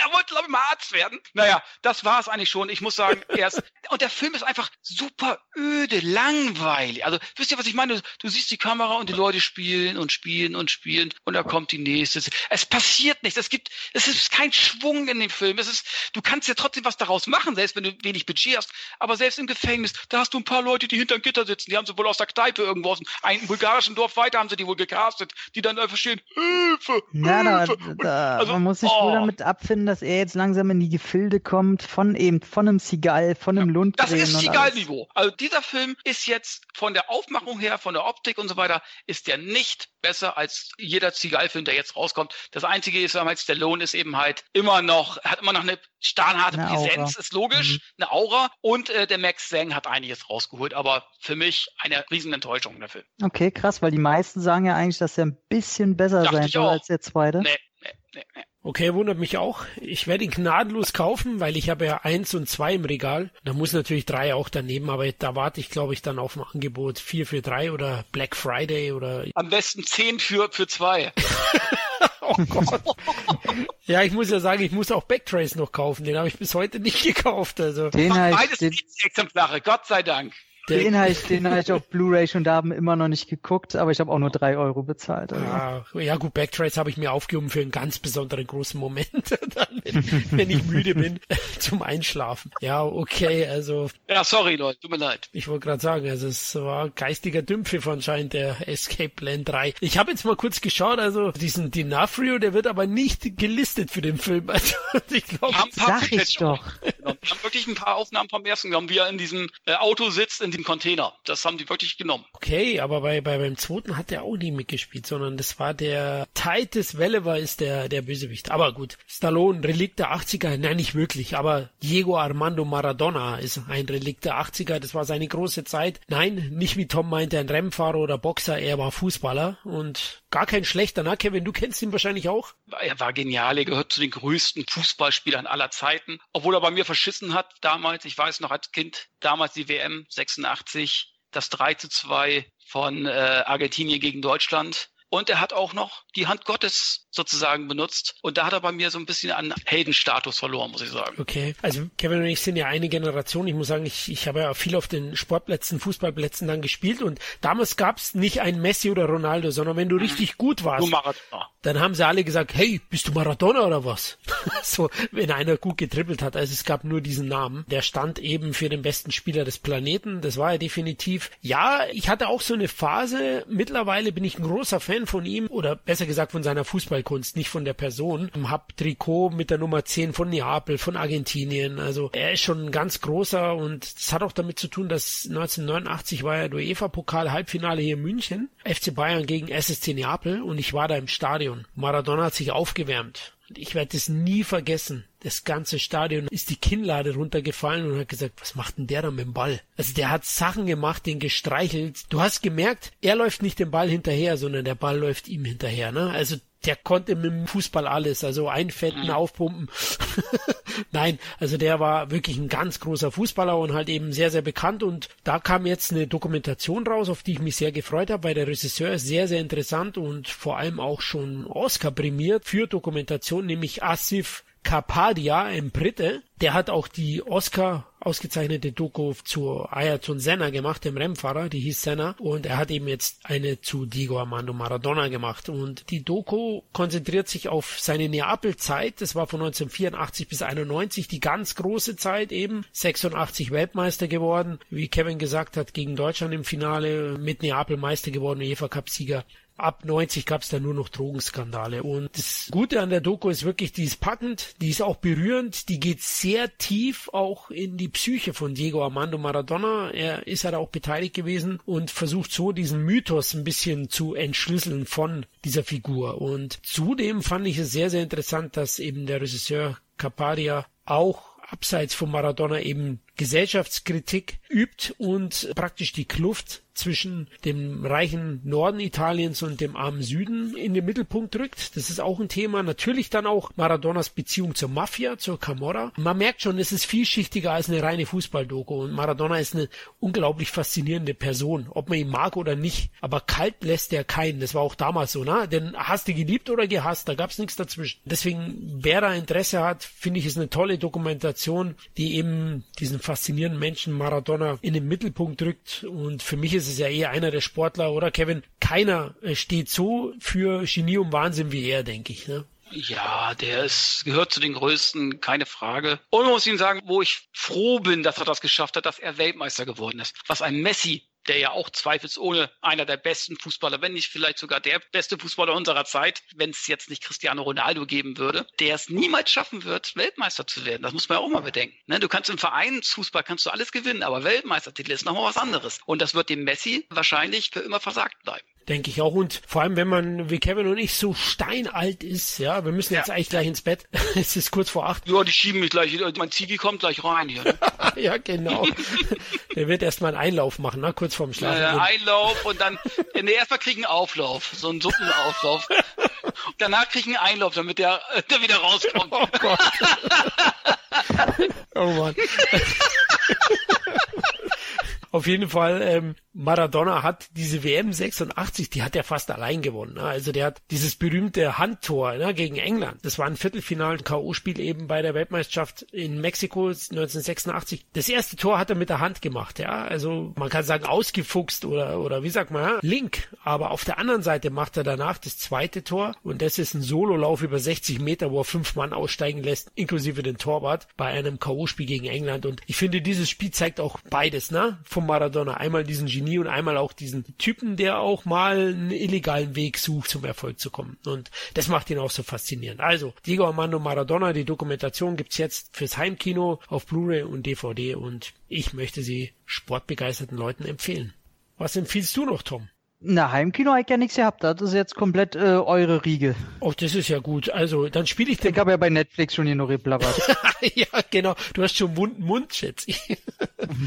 Kevin, dann spiele ich den Ball zu dir rüber. Kleiner Doppelpass. Was hast du noch geschaut im Heimkino? Message Man würde ich nur ganz kurz vorspielen, ist so ein, ist ein CIA-Agent, ehemaliger, von dem man erstmal gar nicht weiß, was er so macht und so, weil der ist im Urlaub, beziehungsweise der ist irgendwo in den Philippinen oder was ich was da, ne? Und äh, hat ein Boot und so weiter, ist ein ganz ruhiger Vertreter und äh, läuft so auf der Insel rum und will sein Boot wieder neu bestücken mit Lebensmitteln und so weiter und will dann wieder wegfahren. Da kommt ein Junge an und sagt, kann ich Ihnen helfen, Meister, kann ich Ihnen helfen? Und er sagt, okay, komm her, kriegst den Job. Und dann lädt der Junge ihn zum Essen ein bei seiner Mutter, weil die eben halt so gastfreundlich sind und so weiter. Naja, und die freunden sich an und so weiter und so fort. Und dass er noch, doch noch ein paar Tage da bleibt. Und was passiert natürlich? Es gibt eine böse Bande von Menschenhändlern, die immer abends hingehen in das Dorf und sich irgendwelche Mädchen und Kinder schnappen und die dann äh, sozusagen, ja, versklaven. Und das tut er sich nicht lange an, weil auch dieser Junge verletzt wird, er wird auf offener Straße einfach überfahren. Der geht nicht zur Seite und wird einfach überfahren und dann machen sie weiter. Und dann muss er eben halt auf der Straße gegen zig Leute kämpfen und dann weißt du, aha, der ist ausgebildet. Spätestens jetzt weißt du, der muss ja früher mal irgendwie so ein Agent gewesen sein. Und dann macht er die alle fertig, der schlitzt die auf.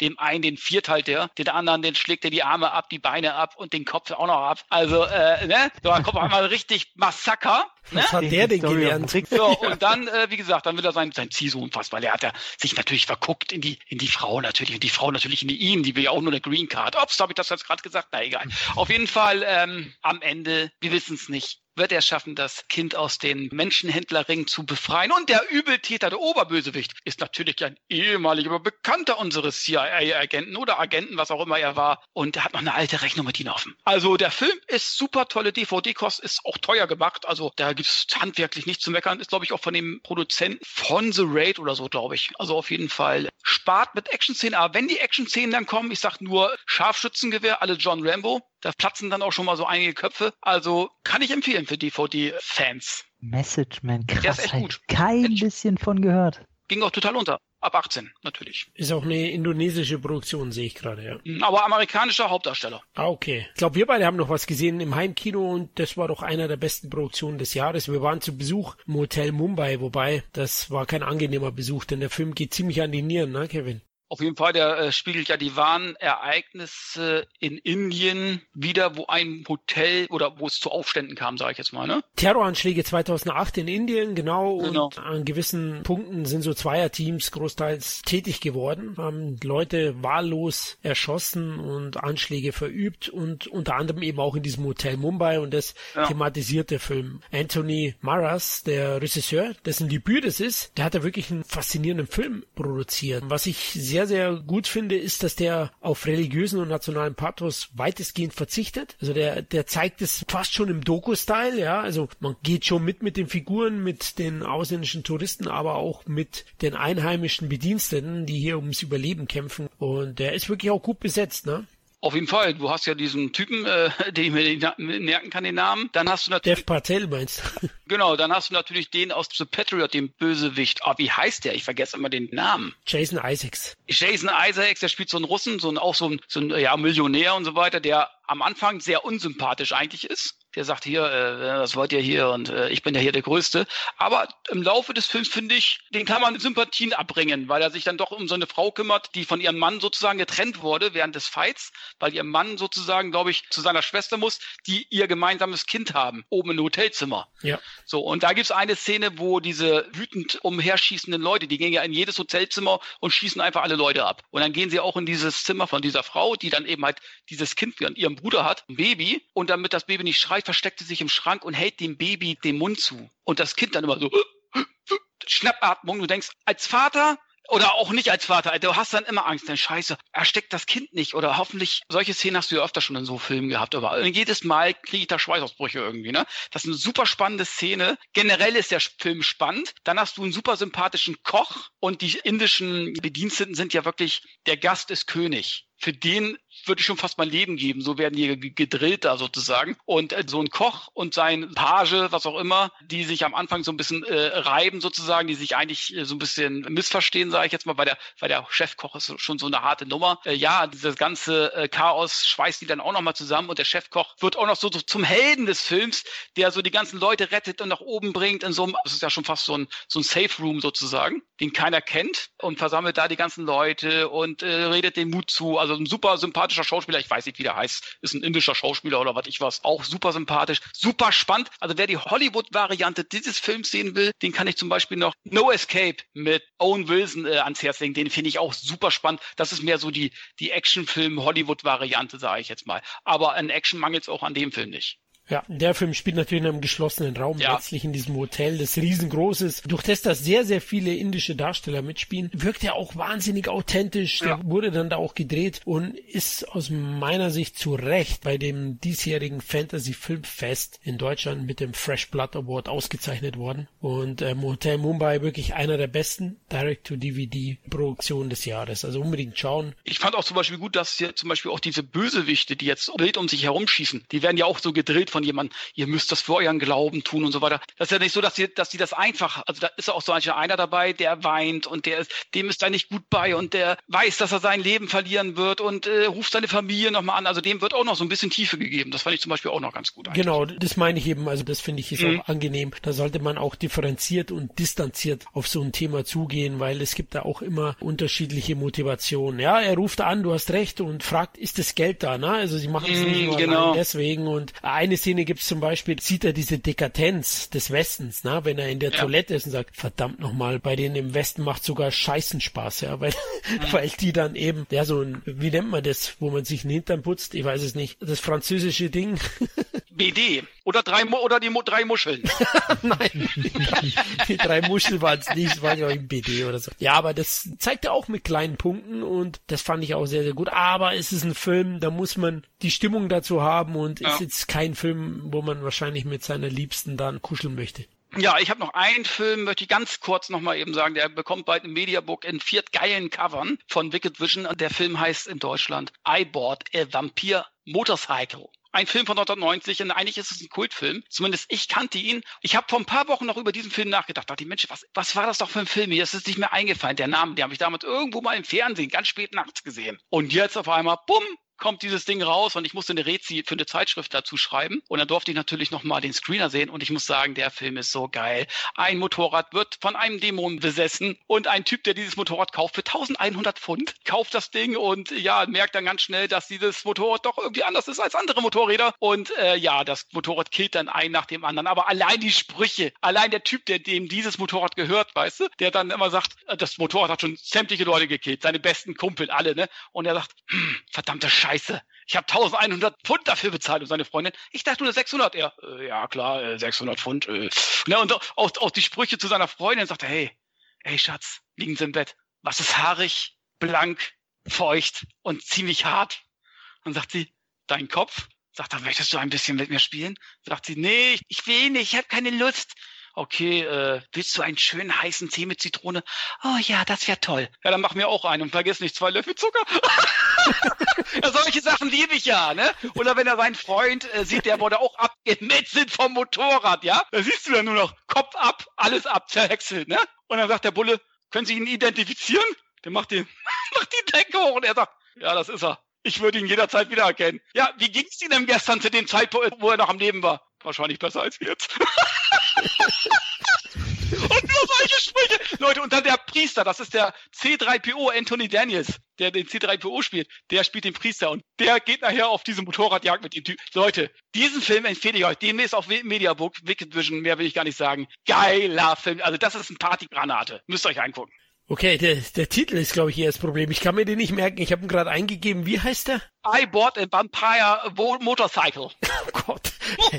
Die hätten nochmal leichter einen Titel, was weiß ich, Motor. Und geile Cover auch, geile Cover. Ich wusste gar nicht, welches ich nehmen soll. Ich habe es jetzt doch für Cover. Ah, ah. Ich kaufe selten Mediabooks, aber das musste ich haben. Und du hast noch nie in einem Film eine sprechende Kackwurst gesehen. South Park. Bei South Park. Ach so, okay. Ah, der Film ist geil. Leute, das ist ein Blindkauf. Die müsst ihr euch blind kaufen. Wann kommt der raus? Jetzt zu Weihnachten dann, oder? Der kommt jetzt am 6.12., meine ich, ist der Erstverkaufstag. Zum Nikolaus. Aber Leute, ich würd, oh. Ja, ich würde ich würd mich beeilen, weil ich glaube, die Mediabooks, denke ich mal, werden relativ schnell weg sein. Das halte ich für ein Gerücht. Vier Stück, jedes 1000 Stück.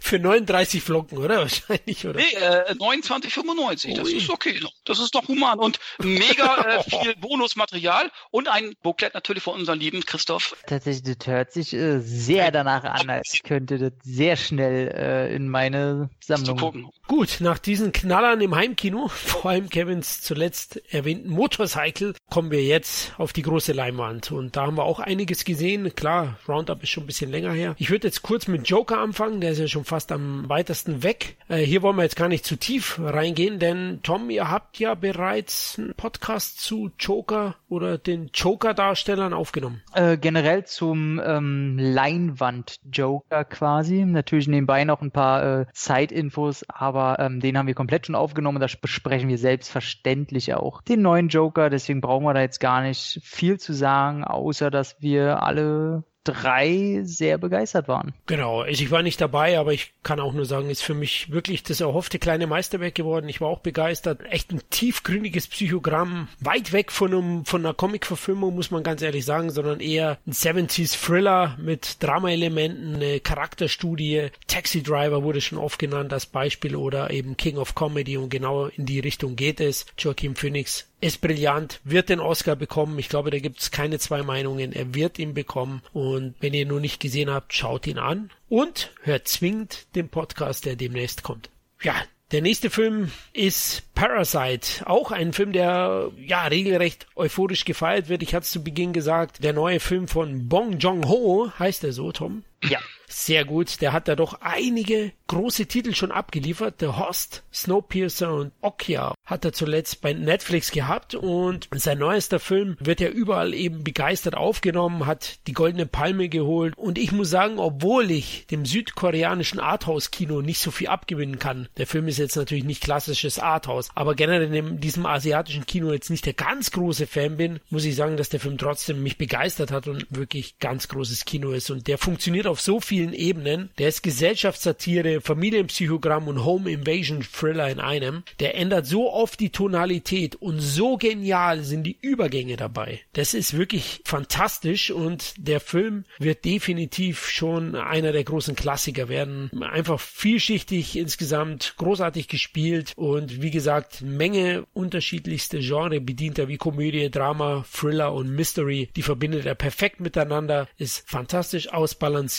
tolle Darsteller dazu und ich würde mal sagen, er zieht alle fehlende Emotionen beim Zuschauer. Man könnte weinen, man muss lachen, man ist geschockt. Also er liefert alles. Parasite unbedingt anschauen. Der Film ist völlig zu Recht einer der ganz groß gefeierten Filme 2019.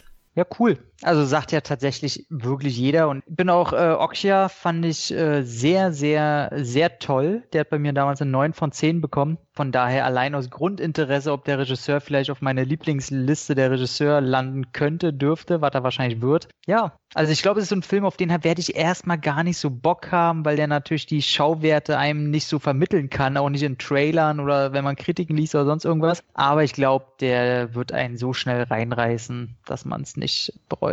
Wichtig ist im Vorfeld, man sollte sich möglichst wenig Trailer anschauen, möglichst wenig darüber lesen. Deswegen gehe ich auch gar nicht auf den Inhalt ein. Anschauen, überraschen lassen. Parasite ist definitiv einer der besten Filme 2019. Dann äh, kommen wir jetzt schon zu dem Film, den, den ich und Kevin gesehen haben. Kevin, hast du Bock drauf oder willst du... Willst du Welchen meinst du? Na, ich meine den äh, Gouverneur in Shorts. Die haben wir alle drei ja gesehen. Oh, ach, stimmt ja, stimmt ja. Wollen, wollen wir uns, wollen wir den jetzt rauskramen? Ach komm, hau raus. Ich, ich, ich muss, ich, aber warte ich muss eben meine Herztabletten da eben holen, warte. So, jetzt Ich muss mir mal die Boxhandschuhe anziehen, weil ich muss ja hier ein bisschen was verteidigen.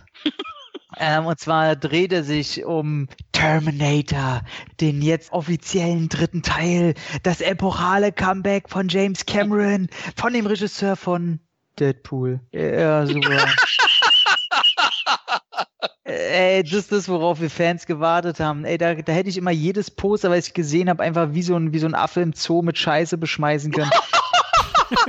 Ey, ganz, ganz ehrlich, so, wen interessiert denn, ob der Dreck vom Deadpool-Regisseur, ne, was für eine große Leistung, ey. Und, und dann diese Poster, die rausgebracht sind, die so nach Photoshop-Philipp aussehen, so nach Photoshop-Vergewaltigung mit so einem scheiß roten Filter drauf, die Anordnung bloß wie er die paar Charakterfressen raufgesetzt, so völlig ohne Stil oder Stilbewusstsein, keine Kreativität. Und dann muss das natürlich völlig political correctness, müssen dann natürlich Mädels jetzt im Vordergrund stehen. Ob die es gut machen, das steht jetzt auf dem anderen Blatt. Das muss in Mexiko spielen. Das, das alles, was man nur hätte falsch machen kann in der Vorbereitung, ist halt an diesem Projekt schon falsch.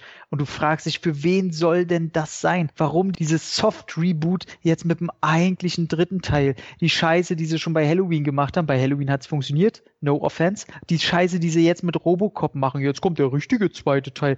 Als wenn dadurch gleich ein besserer Film wird, als wenn das jetzt der neue Shit ist.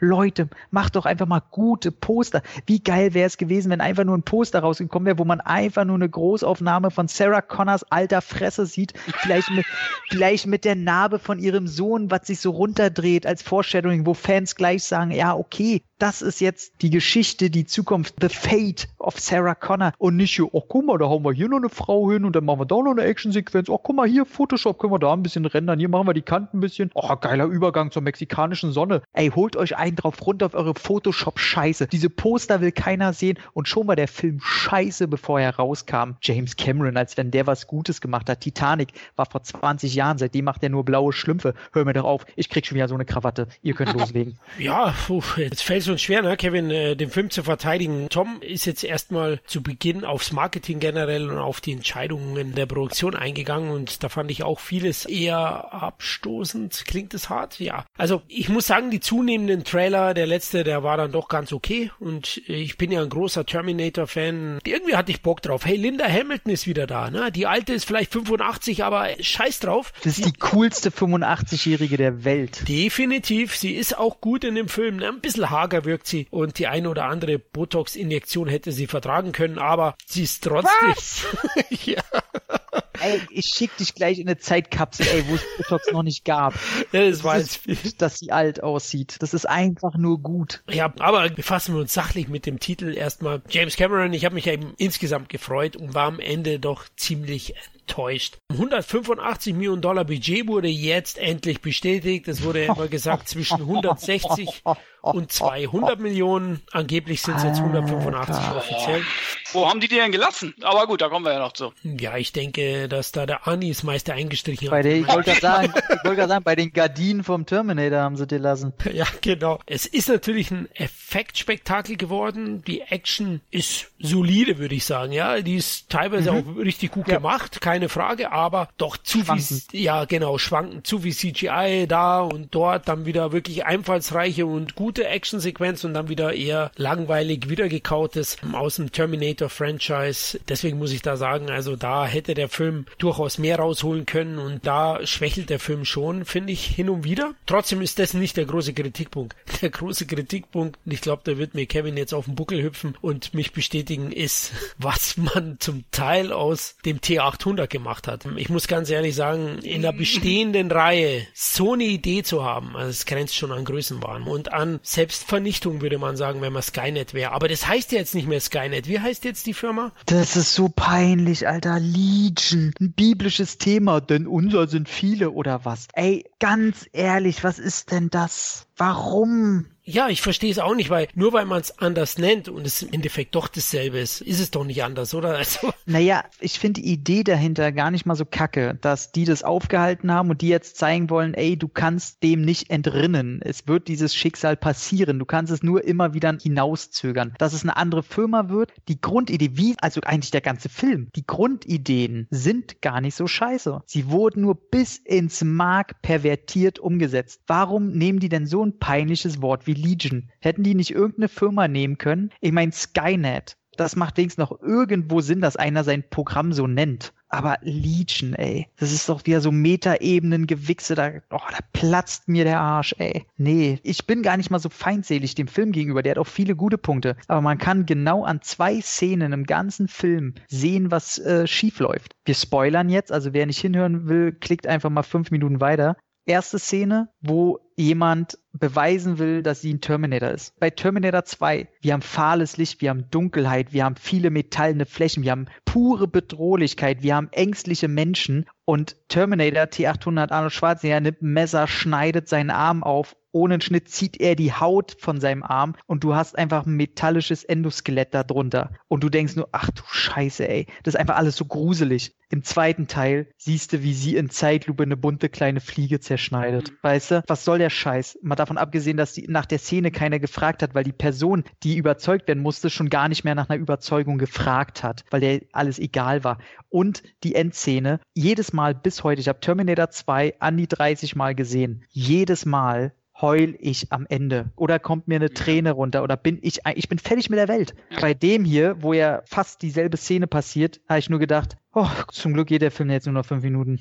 Also ich war so teilnahmslos, obwohl der T800 noch recht gute Szenen am Ende hat. Also die Schlusskeilerei finde ich völlig okay. Zu den guten Punkten können wir auch gleich noch kommen. Aber da wir gerade beim Schlagabtausch bei den Negativpunkten sind, sind das einfach prädestinierte Szenen, wo du ganz genau siehst, ey, hier wurde ganz viel falsch gemacht. Genau, ja. Der Film ist auch bei weitem nicht so clever und mitreißend, wie es die Macher im Vorfeld einem weismachen wollten. Also wir wissen ja alle, James Cameron, der hat schon ziemlich rumposaunt, was da für ein tolles Werk auf uns alle zukommt. Die Leute wie wir, die ein bisschen erfahrener sind, wissen, wie Cameron mittlerweile ist. Also alles kann man dem auch nicht mehr glauben. Zumal er da als Produzent aktiv war und auch Geld verdienen wollte. Na, da ist noch ein bisschen Geld daneben gegangen, glaube ich jetzt, weil der Film... Ja, wurde heute offiziell kommen da die Meldung, dass eingestampft wurde, es kommt keine neuen Teile. Ja gut, das, das hätte ich schon am ersten Wochenende gesehen. Bei den Zahlen. Aber ja, es ist offiziell und es ist traurig am Ende, dass man da nicht wirklich storytechnisch was Besseres rausholt, denn aus meiner Sicht hätte das Franchise durchaus Potenzial, aber hier gibt es es ja zudem dann diesen ärgerlichen Story-Twist mit dem T800, der für mich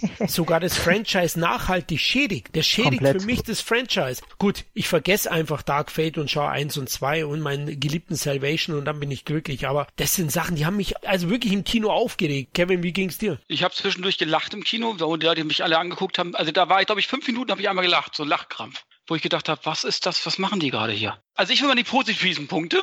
Die Action ist solide teilweise. Das ist guter, solider Actionfilm, aber für das Geld und für so einen Blockbuster auch nichts mehr Besonderes an Action. Weil dafür ist so diese handgemachte Action, ist mir wieder viel zu viel CGI mittendrin, gerade bei der Verfolgungsjagd. Warum müssen sie in Zeitlupe durch die Gegend hüpfen und so weiter? Da sind so Elemente drin, das gehört wohl heutzutage dazu, das mag sein. Dann eben halt auch Ani ist letzten Endes in seinen Kampfszenen und so weiter cool. Du hast viele Reminiszenzen des Terminator-Franchises drin.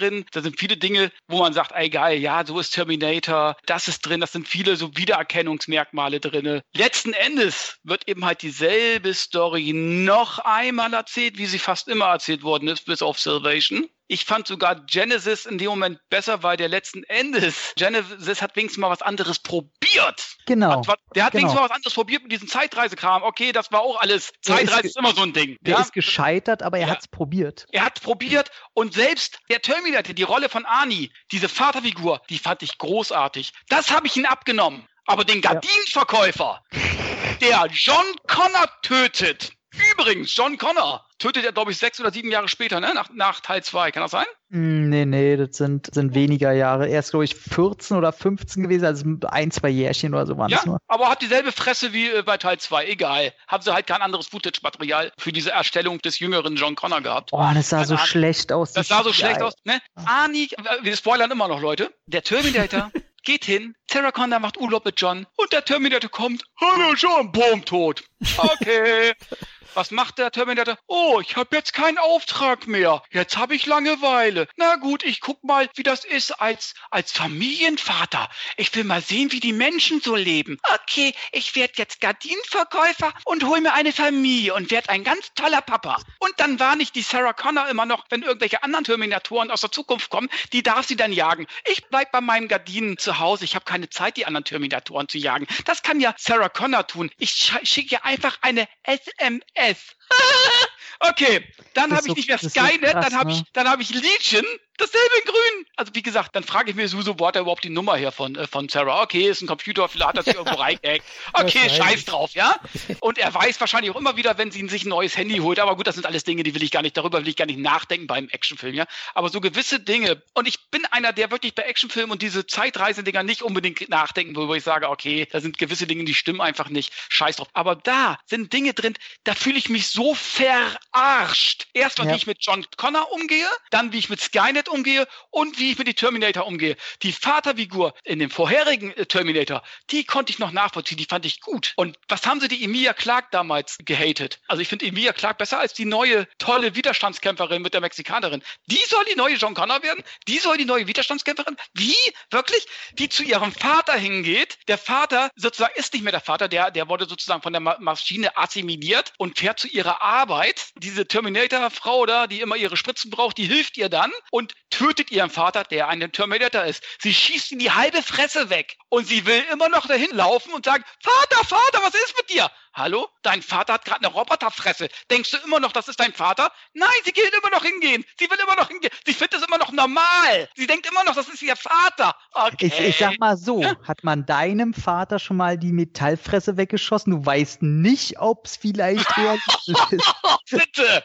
Ja, Ey, spätestens so beim ersten Schuss kann ich es noch nachvollziehen, beim zweiten auch noch. Aber nachdem er drei Magazine drauf geschossen hat und nicht mehr viel übrig ist, dann sehe ich einfach, das ist nicht mehr mein Papa. Das kann er nicht sein. Na gut, das will ich auch noch nicht mal. Und dann hast du diese neue ja. hier, diese, die finde ich gar nicht mehr so schlecht, die Schauspielerin. Ey, Mackenzie Davis, da lasse ich auch nichts drauf kommen. Nur letzten Endes ist sie doch ein Klotz am Bein. Die liegt mehr auf dem Boden, die müssen sie mehr schleppen. Nach jedem halben Kampf ist sie doch bewegungsunfähig und die müssen die schleppen. Die alte Linda Hamilton, der Superstar aus Bermuda Tentakels. Die kann mehr vertragen als die, äh, diese Terminatorin. Und ich muss echt sagen, Linda Hamilton, gut, die ist cool, aber auch der nehme ich der Sache irgendwie nicht mehr ab. Diese Coolness, dieses Gesp auch die Dialoge teilweise, die sie in den Mund geschossen kriegen, wo ich sage, meine Fresse, wer hat das Drehbuch geschrieben? Nein, ich habe mich geärgert in diesem Film. Die haben diesen Mythos, Mythos zerstört und dann machen sie bei Terminator auch noch dasselbe. Wieder das Finale in einer Fabrik, wieder Feuerfunken und dann das Schlimmste am Ende noch. Dann sagt Arnold Schwarzenegger, opfert sich und sagt, für John. Hallo?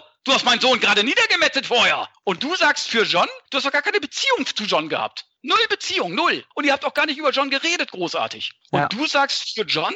Das hätte ich den anderen Terminator aus Teil 2 abgenommen. Da heule ich nee, auch jedes Mal, wenn ich Er, er sagt sehe. ja tatsächlich, er hat ihn ja umgebracht und über die Jahre hat er dann den ja. Menschen verstanden und hat dann ja. rausgefunden, was er ihr angetan hat. Aber, trotz alledem hat er mit, mit John noch nichts zu tun. Das würde ich als Mutter von einem Typen, der meinen, meinen Sohn getötet hat, der dann auf einmal sagt, für deinen Sohn, John, dem würde ich das nicht verzeihen. Der hat ihn umgebracht. Da kann er sonst so eine ja. Geschichte erzählen. Auch wenn es eine Maschine ist, das ist mir scheißegal. Das nehme ich denen in dem Moment einfach nicht ab. Da hätte ich als Linda Hamilton gesagt, ich gebe dir jetzt den Gnadenschuss. Bam! So. Ja, ja, also ne? kurz, also. Kurzfassung sage ich auch, dass sie John umbringen, fand ich äh, an sich mutig. Allerdings so. die Inszenierung war völliger, Völlig. richtiger, schlechter Bullshit, schlecht getrickst, emotional, einfach eine Flachpfeife. Ich finde es ganz interessant, wie sie die Charaktere aufbauen, weil im Ende machen die die alle so, die ganzen Charaktere auf ein Ziel hinauslaufen und die fand ich auch cool. Wo die zum Schluss sich alle rüsten in der Fabrik gegenüber vom neuen Terminator. Und du hast halt vier verschiedene Kräfte. Du hast Linda Hamilton, die bis an die Zähne bewaffnet ist. Du hast einen T800, der angeschlagen ist. Dann hast du Mackenzie Davis, die auch wieder andere Fähigkeiten hat. Und dann hast du die Nullnummer, diese mexikanische, die, ach,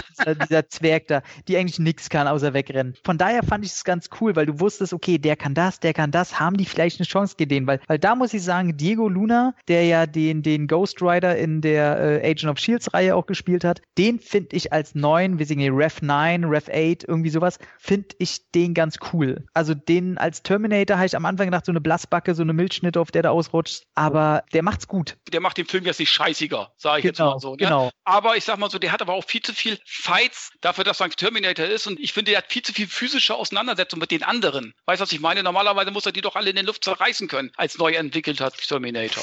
Naja, finde ich halt gerade nicht. Also gerade, also eigentlich Linda Hamilton müsste er fertig machen können. Ja, ja, richtig, das meine ich. Aber die äh, Mackenzie Davis, ähm, die den verbesserten Soldaten spielt, das fand ich ganz interessant, dass jetzt ein verbesserter Mensch gegen den Terminator vielleicht antritt, aber auch seine Probleme hat mit den Spritzen und so, fand ich gar nicht so schlimm, weil deswegen brauchen die auch schlussendlich den T800, weil der nochmal eine Stufe höher ist. Aber dieses ganze Gardinenverkäufer und genau, er lässt Sarah Connor da irgendwo hinstiefeln und die Terminatoren ja. versuchen, anstatt ihr zu helfen und beizustehen. Genau. Wenn er ähm, denn so viel nachgedacht hat, aber, aber helfen tut ihr trotzdem nicht. Und dass seine Familie also. nicht mitkriegt, dass er ein Terminator ist. Nee, über 20, 30 Jahre kriegen sie nicht mit, dass der nie fressen, nie scheißen muss, dass der nie schwimmen geht, dass nirgendwo hingehen kann, wo Gewicht eine Rolle spielt. Ja, also ja. auf dem Flughafen kann der bestimmt nicht. Und all so ein völliger Bullshit. Und äh, da muss ich auch sagen, das verzeiht dem Film nicht einen verkackten Gardinenverkäufer. Was soll denn? Bei Terminator, der Serie, haben sie es ordentlich gemacht. Wenn die ihren Auftrag gemacht haben, die haben sich selber irgendwo in einer, in einer Zwischenwand in irgendeinem Gebäude versteckt, bis die wieder aus der Zukunft äh, Jahrzehnte später ein neues Signal kriegen, brechen aus und kämpfen weiter.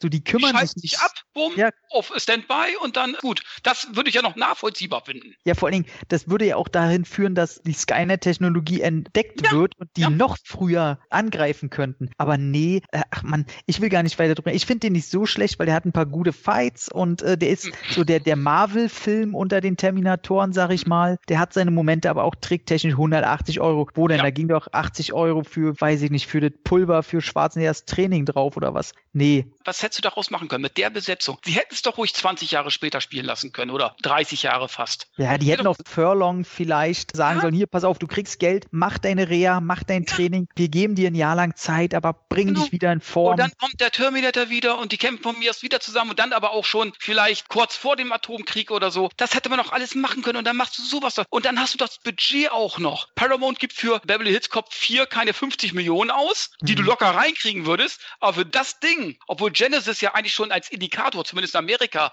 das Einspielergebnis hat ja gezeigt, dass das Franchise zumindest in Amerika schon ziemlich am Abflauen ist. Da geben sie 185 aus. Ich sage ja, es gibt nur noch einen, einen Weg und das ist, äh, machen einen 30, 40 Millionen Dollar Budget. Kack auf Arnold, Kack auf ja. Sarah Connor, auf diese ganze Scheiße holt, fangt neu an und bringt neue Ideen rein. Ja. Absolut, ja. Also ich hatte jetzt auch noch ein paar positive Punkte, habt ihr alle schon erwähnt. Echt? Hab ich erwähnt? Welche denn?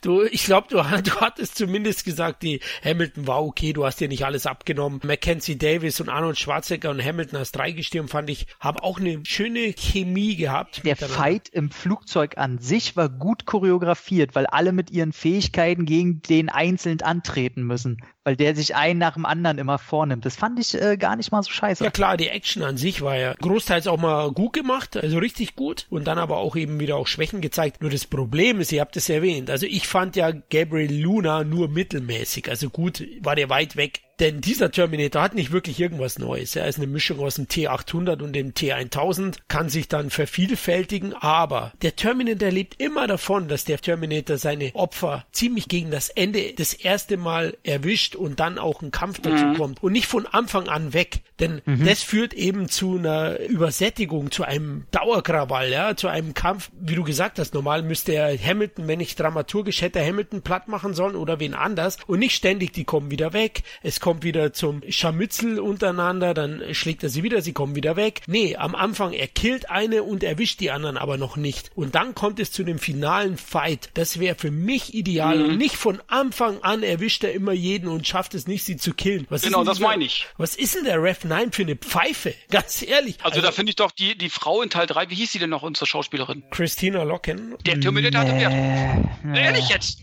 Die fand ich jetzt besser. Nee.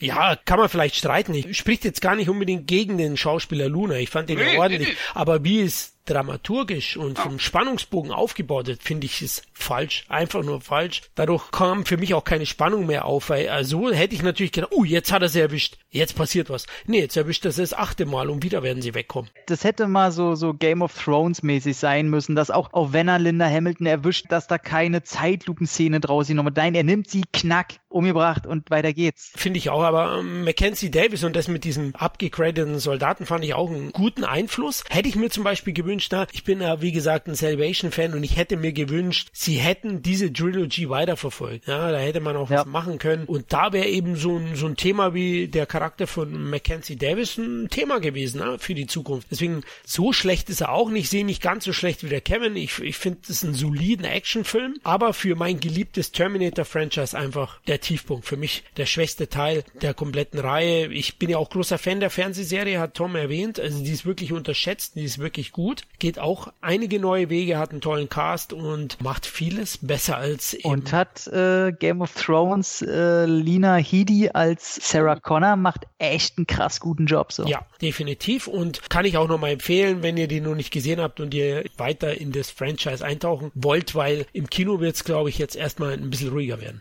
Aber ich habe sie mir jetzt geholt auf DVD nochmal und muss allerdings sagen, die ist auch schon gealtert. Ja, tricktechnisch schon. Aber es gibt ja viele Folgen, die jetzt gar nicht so viele Effekte haben. Ne? Die, die ist ja schon auch charakterbezogen stark, wie die meisten ja. TV-Serien. Ne? Ich finde ich, finde ich wirklich gut und kann die halt nochmal empfehlen, wenn man mehr von dem Franchise haben möchte. Ich fand auch Arnie als, als Terminator, fand ich sah auch geil aus. Also der, der alte Arnie mit Bart und so und trotzdem noch kräftig. Das hat mir gefallen, die Optik vom Terminator definitiv. Ja, wie gesagt, das ist alles okay, aber der Rev 9 ist am Ende auch eine Mischung aus den alten Teilen und man baut schon bewusst auch Fanservice ein. Es gibt x Szenen, die auch an, ans Franchise erinnern, aber es funktioniert nicht so wirklich gut, weil sie eben auch diese Fehler machen, wo wir angesprochen haben, wo sie für mich das Franchise nachhaltig schädigen, also Gardinenverkäufer. Man kann es eigentlich immer noch nicht glauben.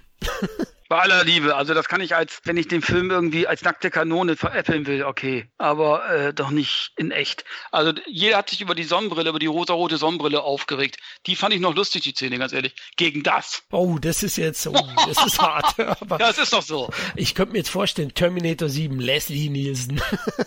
In seiner wohl besten Rolle. Sie haben ihn wieder digital zusammengeflickt. Als John Connor, ja, genau. Okay, Tom, ich hoffe, du hast noch einen Titel, der vielleicht einen positiven Abschluss für unser heutiges Roundup. Es soll jetzt schon Abschluss kommen. Ich denke, ich habe nichts mehr auf der Pfanne, ehrlich gesagt. Ich auch nicht. Okay, also ich hätte, ich habe nur drei Kinofilme jetzt, drei aktuelle. Ja, dann klatsch sie doch mal raus, wenn das tolle Titel okay, sind. Okay, der, der erste kann, der ist relativ schnell gemacht, das ist zwar äh, Zombieland 2. Doppelt hält besser. Ich muss sagen, ich finde Zombies sehr, sehr langweilig und fand auch den ersten Teil, also hätte der Woody Harrison nicht gehabt, hätte ich gesagt, äh, ich finde den echt scheiße. Deswegen, es lief nichts anderes. Ich hatte Bock auf Kino, ich gedacht, okay, Woody Harrison gucke ich mir gerne an und war doch sehr überrascht. Ich finde den zweiten um einiges besser als den ersten. Mhm. Und zwar liegt das daran, dass die neue Nebencharaktere einführen, die alle funktionieren. Und Woody Harrison ist einfach großartig. Äh, der Film fängt mit Zeitlupe an, während Metallica im Hintergrund läuft, während sie auf dem Rasen vom Weißen Haus Zombies plätten in Zeitlupe.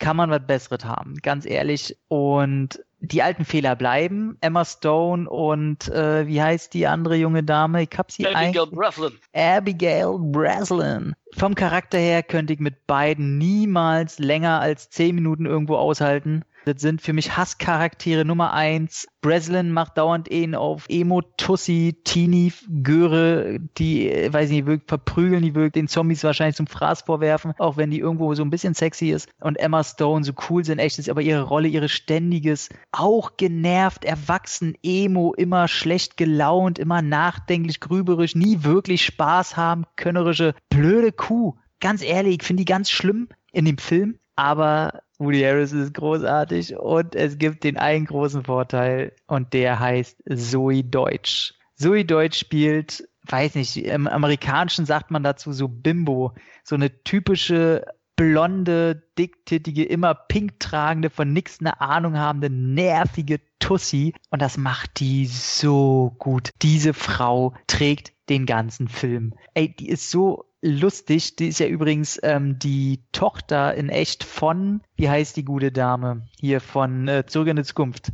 Die Mutter von Lea Thompson. Ach. Ja, Ach, die hatte doch einen Mann und das waren nicht wir drei, schade. Äh, der, ey, ich bin auch sehr, bis heute sehr verliebt in Lea Thompson. Und äh, ich habe mich die ganze Zeit gefragt, warum ich diese Zoe Deutsch so attraktiv finde. bis ich rausgefunden habe, okay, das ist die Tochter von Lea Thompson, erklärt vieles. Aber auch die Gastauftritte, ey, von Luke Wilson, Rosario Dawson ist total toll. Zum Schluss fahren die in so eine Hippie-Kommune und da ist halt Woody Harrison hat da einfach so perfekt mein, mein Geschmack auch, wenn die ganzen Hippies kommen und er einfach hier verkackten scheiß Hippies so. Und er hasst die einfach alle. Es ist so wunderbar. Und die After-Credit-Scene ist der Wahnsinn. Also da haben sie noch eine Überraschung parat, wo ich gesagt habe, okay Leute, okay, das ist schon ziemlich fett. Ist nichts Besonderes, aber im Gegensatz, also ich fand der erste, der wollte noch mit seinen ständigen Regeln und er wollte irgendwie noch was erzählen. Die treffen sich und müssen doch zusammenhalten. Und der zweite ist komplett, da sind auch die Zombies schon fast komplett egal, auch wenn es neue Zombies gibt. Der Film will einfach Spaß machen. Einfach nur noch Fun. Der ist nur noch Fun. So, Mhm. was anderes interessiert in diesem Film nicht. Da dreht sich nichts ums Überleben nicht. Wie kommen wir hier durch? Wie können wir unsere Leute befreien und retten? Und oh, diesen ganzen Scheiß gibt's da nicht. Ich muss sagen, Ruben Fleischer, der hat vorher Venom gemacht, den ich ganz, ganz schlimm fand. Mit Zombieland 2 hat er sich wieder so ein bisschen, sag ich, na, okay, er kann immer noch Spaß transportieren. Ja, fand ich gut. Und hat einen geilen One-Shot drin, muss ich sagen. Ist ganz cool. Läuft auch ziemlich gut, ne? Da kommt vielleicht noch was nach. Ist, ist ganz gut, ja. Der hat den dasselbe einspielt, sogar noch ein bisschen mehr in Amerika und glaube weltweit wird er mehr einspielen als der erste. Ja, also da wird definitiv noch ein dritter Teil kommen. Ja, glaube ich auch, obwohl er hat's doppelte fast gekostet, aber passt. Ja, aber Uh. gut. Kommen wir gleich zum nächsten. Oh, schwierig. Leuchtturm. Leuchtturm kann man gar nicht viel drüber erzählen, den muss man erleben. Ist vom Regisseur Robert Eggers, Eggers, der The Witch gemacht hat, den ich ganz großartig fand. Und wieder mal, wer dachte, dass der ein bisschen sperrig ist, der ja mit dieser altenglischen Sprache hat der ja benutzt, mit der puritanischen Familie, die da, äh, und Anya Taylor-Joy, noch so ein hübsches Ding. Ganz, ganz toll gewesen und da haut der nochmal ein Extrem jetzt raus in nicht 4 zu 3 gedreht, aber diese 1 zu 1 zu 18, so, ein- so ein altes Videoformat, was fast 4 zu 3 ist, in schwarz-weiß. Und äh, Robert Pattinson und Willem Dafoe verfallen dem Wahnsinn in einem Leuchtturm. Fantastische Elemente haben auch noch so ein bisschen Einzug, mystische Elemente, ähm, so viele Ebenen. Man muss es erleben, der Film ist selber genau der Wahnsinn, dem die Protagonisten anheimfallen. Das Sounddesign, jedes Knacken des Holz ist einfach nur, boah, der Film ist sehr beengend und anstrengend und faszinierend zugleich. Das ist wirklich, als würde man sich ein Gemälde angucken, was einen immer wahnsinniger macht. Und ich weiß noch nicht ganz, wie ich das finden soll, weil ich den gleichermaßen eben auch anstrengend fand. Und der hat auch sehr brutale Spitzen drin, der nimmt sich nichts raus. Aber das Gute, das Beste, was ich rausziehen kann, ist, dass Robert Pattinson schlussendlich mir gezeigt hat, dass der Typ einfach gut ist. Ich sag mal, sich in so in dem Ding von Willem Dafoe nicht an die Wand spielen zu lassen, da brauchst schon was. Und äh, er zieht auch alle Register und ist ein Erlebnis. Das Ding ist ein krasses Erlebnis. Der Leuchtturm. Normalerweise mag ich ja Experimentelles, aber. Er ist experimentell, aber nicht in dem Sinne, dass er so arzi-fazi ist. Ich sag mal, der Film fängt an damit, dass die zwei Fressen einfach so in die Kamera gucken und im Hintergrund kommt schon so ein und du denkst schon, okay, hier ist schon jetzt eine bedrohliche Stimmung. So, also und du, du, und alle fünf Minuten kommt irgendwas und der Film dreht immer mehr frei. Und irgendwann bist du in einem Strudel drin, wo du dir sagst, oh Mann, ey, die Welt ist einfach nur brutal. Also gib dem eine Chance. Der ist nicht so sperrig jetzt wie so ein irgendein so Jim Jarmusch-Film oder sowas. Oder ein Wim Wenders oder so ein Kram. So ist er nicht. Okay, gut, dann gebe ich ihm eine Chance. Oh, schade, dass ihr den nicht gesehen habt. Da würde ich sehr gern drüber diskutieren. Über Jiminy Man mit Will Smith. Weiß nicht, der steht noch nicht mal auf meiner Watchlist. Ich habe da eigentlich null Bock drauf, aber mach ihn mir jetzt einfach mal schmackhaft. Ich probiere es. Also, der ist ja von Ang Lee. So, Ang Lee macht ja immer Filme, wo er probiert, handwerklich mit der Technik neue Grenzen einzureißen. Hier war jetzt das Ding, dass er zum einen einen doppelten Will Smith hat, einmal in der jungen Version, einmal in der alten. Allein das äh, Tricktechnische ist natürlich eine Herausforderung und zum anderen ist der Film auch wieder in 48 Frames und 3D gedreht. Hat auch zur Folge, dass du manchmal in vielen Szenen, gerade im Weitwinkelformat, hast du eine wahnsinnige Weitsicht und eine wahnsinnige Sicht auf Details. Also der wirkt so ungewohnt knackig scharf so dass du ganz weit im Hintergrund, weil er hat auch mit Scharfschützen-Szenen und so, kannst du im Hintergrund genau erkennen, warum er jetzt mit einem Zucken auf irgendwas reagiert und so. Und ich habe den in 2D gesehen und in 24 Frames und trotzdem sieht man das. Das ist schon schön und ich sage auch, dass jede Action-Szene, wo die aufeinander prallen, ist wirklich geil. Der Stuntman für den jungen Will Smith ist übrigens Marco Zasor. Den kennt man unter anderem als Hauptdarsteller von Fist of God, also eine richtige B-Movie-Granate, der es auch mit Scott Atkins aufnehmen könnte. Und so bewegt der Typ sich halt auch. Und da sieht man, okay, das ist niemals Will Smith. Aber gut. Dann hat Ang Lee aber leider das Problem, wie zum Beispiel, den Film kann man sehr, sehr gut vergleichen mit der unglaubliche Hulk von ihm. Damals noch mit Eric Banner als Bruce Banner. Der war auch voller Action irgendwo, aber der war so entschleunigt. Du hast nie ein Gefühl von einem Actionfilm, der jetzt so Bam, Bam, Bam macht, obwohl du eigentlich viele Action-Szenen drin hast aber irgendwie hast du das Gefühl, du bist nicht in einem Actionfilm. Das ist alles irgendwie so langsam und so, ach komm und hört doch mal auf zu labern und oh, hier Olle Clive Owen als Bösewicht, also so ein langweiliges Abziehbild. Dafür die größte Überraschung und ich kann es heute, ich erwähne es heute wahrscheinlich zum fünften Mal, wieder einer meiner absoluten Traumfrauen. Heute ist wirklich der Top Ten meiner Traumfrauen. Äh, Mary Elizabeth Winstead, die die meisten aus äh, Scott Pilgrim kennen oder aus diesem hier, wie hieß er, äh, Gloverfield Lane, die ist eine krasse Sau in dem Film. Also actionmäßig. Von der Minute an lässt die sich nichts gefallen, kloppt genauso gegen die ganzen Söldner, macht Nahkampf, kriegt auf die Fresse, blutet, wird angeschossen, kraucht durch den Dreck, ist nie ansatzweise in einer Opferrolle. Und ich hätte lieber von ihr einen eigenständigen Actionfilm als äh, mit Will Smith, weil der ist irgendwie so, äh, ich kann Kevin halt total verstehen, dass er sagt, ja. dass er Bock drauf hatte. Und ganz ehrlich, so manche Effektshots, wo du den jungen Will Smith siehst, mein Gott, sieht das Panne aus.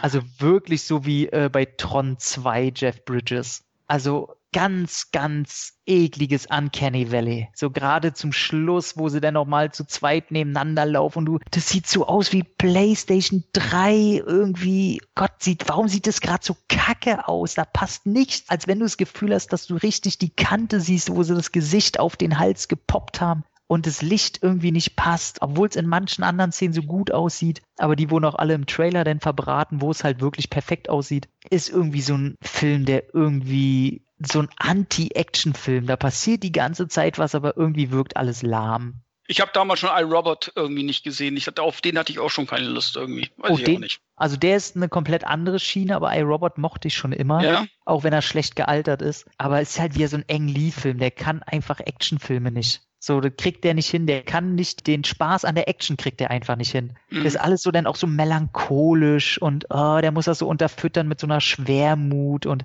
ach komm. Also ich fand die Trailer schon, ja, es klingt jetzt fies, weil in den 90ern gab es auch gute Actionfilme, aber es ist total 90, total Oh, altbacken. total. Hochglanzlook, ohne, ohne Ecken und Kanten wirkt auch der Film, also jetzt vom optischen, und hat mich deswegen auch nicht angelacht, aber im Heimkino werde ich ihn schauen, auf jeden Fall. Ja, guck den mal. Ähm, dann will ich auch zum letzten Film kommen, der mir ambivalenten Spaß gebracht hat, ist Maleficent 2. Hm, ich Ich mochte mochte ja- den ersten sehr. Sehr gut. Ich mochte den ersten nämlich auch sehr und war sehr überrascht, wie sehr sich auch Angelina Jolie da reinkniet hat Oh, in die geil, Rolle. ich fand die Rolle so toll. Also wirklich, die hatte Bock, die hat sich reingehangen so. Nee, ehrlich, den Ähm. Film habe ich mir gleich gekauft. Das ist so einer dieser Disney-Filme, die ich mir sofort gekauft habe. Da soll es ja angeblich ganz viele Probleme gegeben haben im Erster. Ist mir scheißegal. Ich fand den einfach toll. Ich habe den auch jetzt schon dreimal geguckt. Ja. So, Und ähm, jetzt sag mir, dass der zweite eh nicht gut ist. ähnlich gut ist ein gutes Stichwort. Du hast dieselbe Welt, die wieder einfach nur schön ist. Du hast eine Angelina Jolie, die immer noch sehr viel Bock auf die Rolle hat. Du hast eine Elle Fanning,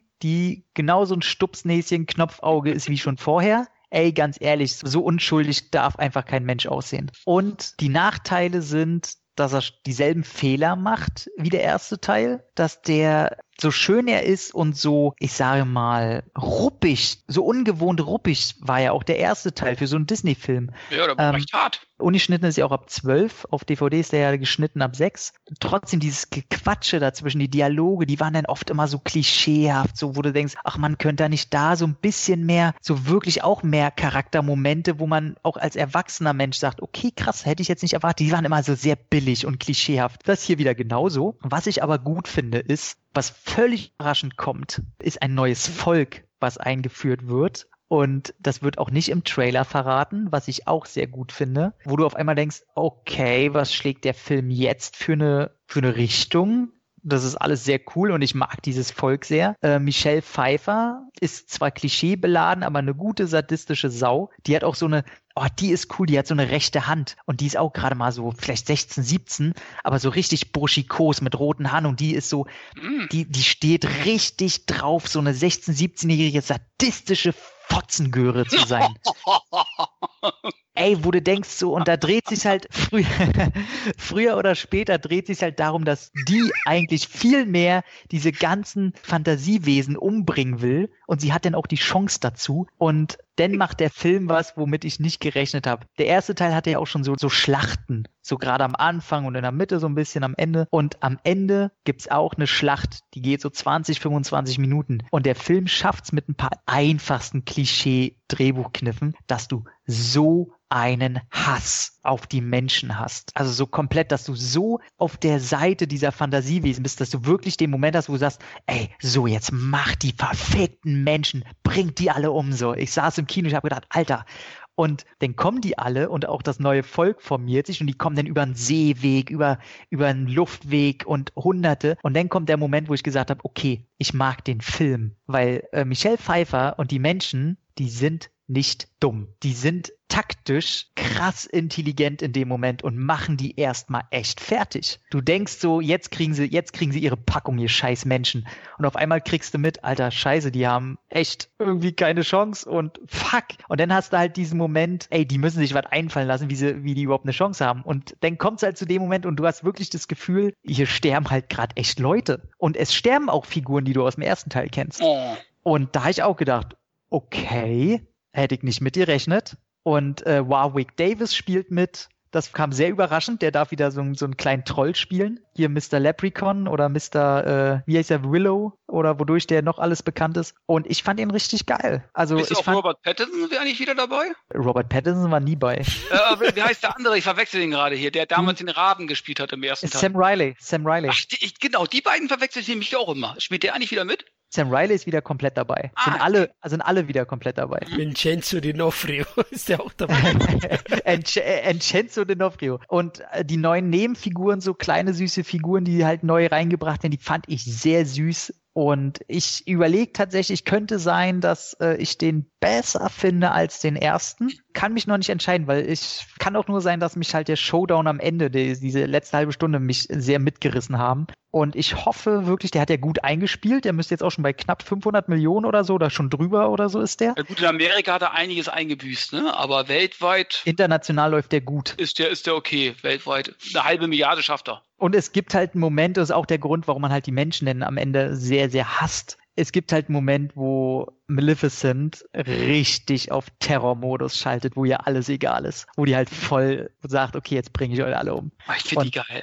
Und ich muss auch sagen, die zeigen sie auch diesmal ähm, ohne ihre, also soll jetzt nicht sexistisch klingen oder darauf bedacht, sondern ohne ihre Klamotten, ohne diese äh, Ding auf dem Kopf, wo sie einfach nur glatte Haare runter, wo sie sehr verletzlich wirkt, wo sie nur so, ein, so, ein, so eine Art Handtuch irgendwie umhat, wo sie siehst, okay, die ist mehr als diese eingehüllte Königin da aus der Sümpfe und so weiter. Ähm, das fand ich alles gut und ich muss sagen, das ist jetzt kein Film, wo ich sage, der kann jetzt mit den großen Herr der Ringe mithalten oder sowas. Aber für dieses oberflächliche Effekt, Popcorn, Kitsch, Fantasie-Ding ist das meine Lieblingsreihe. Also noch hier irgendwie vor irgendwelchen hier, wie hieß es, wo sie durch den Schrank gehen da. Äh, Ach so, äh, du meinst hier die Königin von, von Narnia. Narnia, genau. Da fand ich den ersten zum Beispiel, den ersten Oh. fand ich echt super. Ja. Aber dabei finde ich, hätten sie es auch belassen können. Genau, aber da finde ich den auch noch viel besser und der ist irgendwie so, ein- so äh, qualitativ so irgendwo dazwischen. So, der, der braucht noch so einen letzten Funken, sei es wirklich guten Bösewicht oder noch ein- eine Spur ernsthafter, vielleicht auch ein paar mehr handwerkliche, reale Effekte, weil das ist schon alles sehr, sehr CGI-lastig. Aber dann kann das Ding echt groß werden oder noch größer. Aber ich muss sagen, wenn du den ersten gut fandest, ey, ganz ehrlich, Ja, den ersten liebe ich. dann findest du den auch gut. Also ich finde den, das ist ein gutes Doppelpack so. Weil ich bin ja auch kein, ich gucke mir die Disney-Filme ja alle gar nicht mehr an. Also König der Löwen interessiert mich nicht. Hier, die anderen Vorgänger habe ich alle nicht mehr geguckt. Mhm. Aber Maleficent lasse ich nichts drauf kommen. Das ist wirklich einer um Mary Poppins. Da freue ich mich auf den zweiten. Gut, ins Kino habe ich nicht geschafft, aber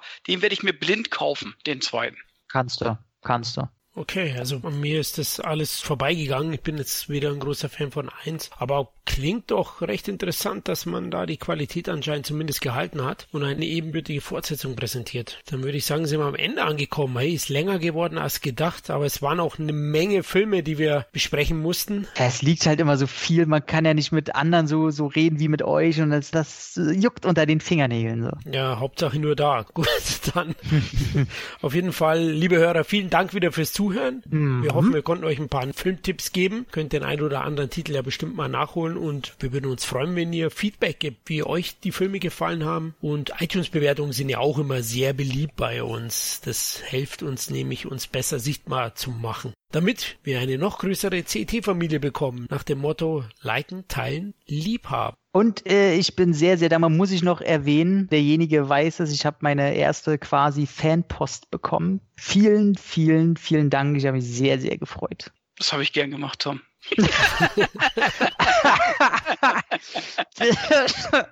Der kam überraschend.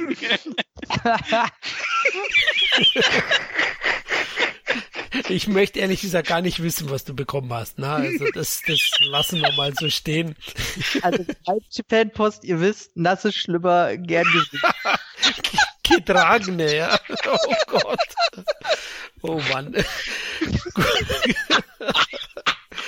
Ja, liebe Leute, dann hoffentlich bis zum nächsten Mal. Macht's gut, ne? Ciao. Tschüss. Sin Entertainment Talk, der Podcast des Entertainment Blogs.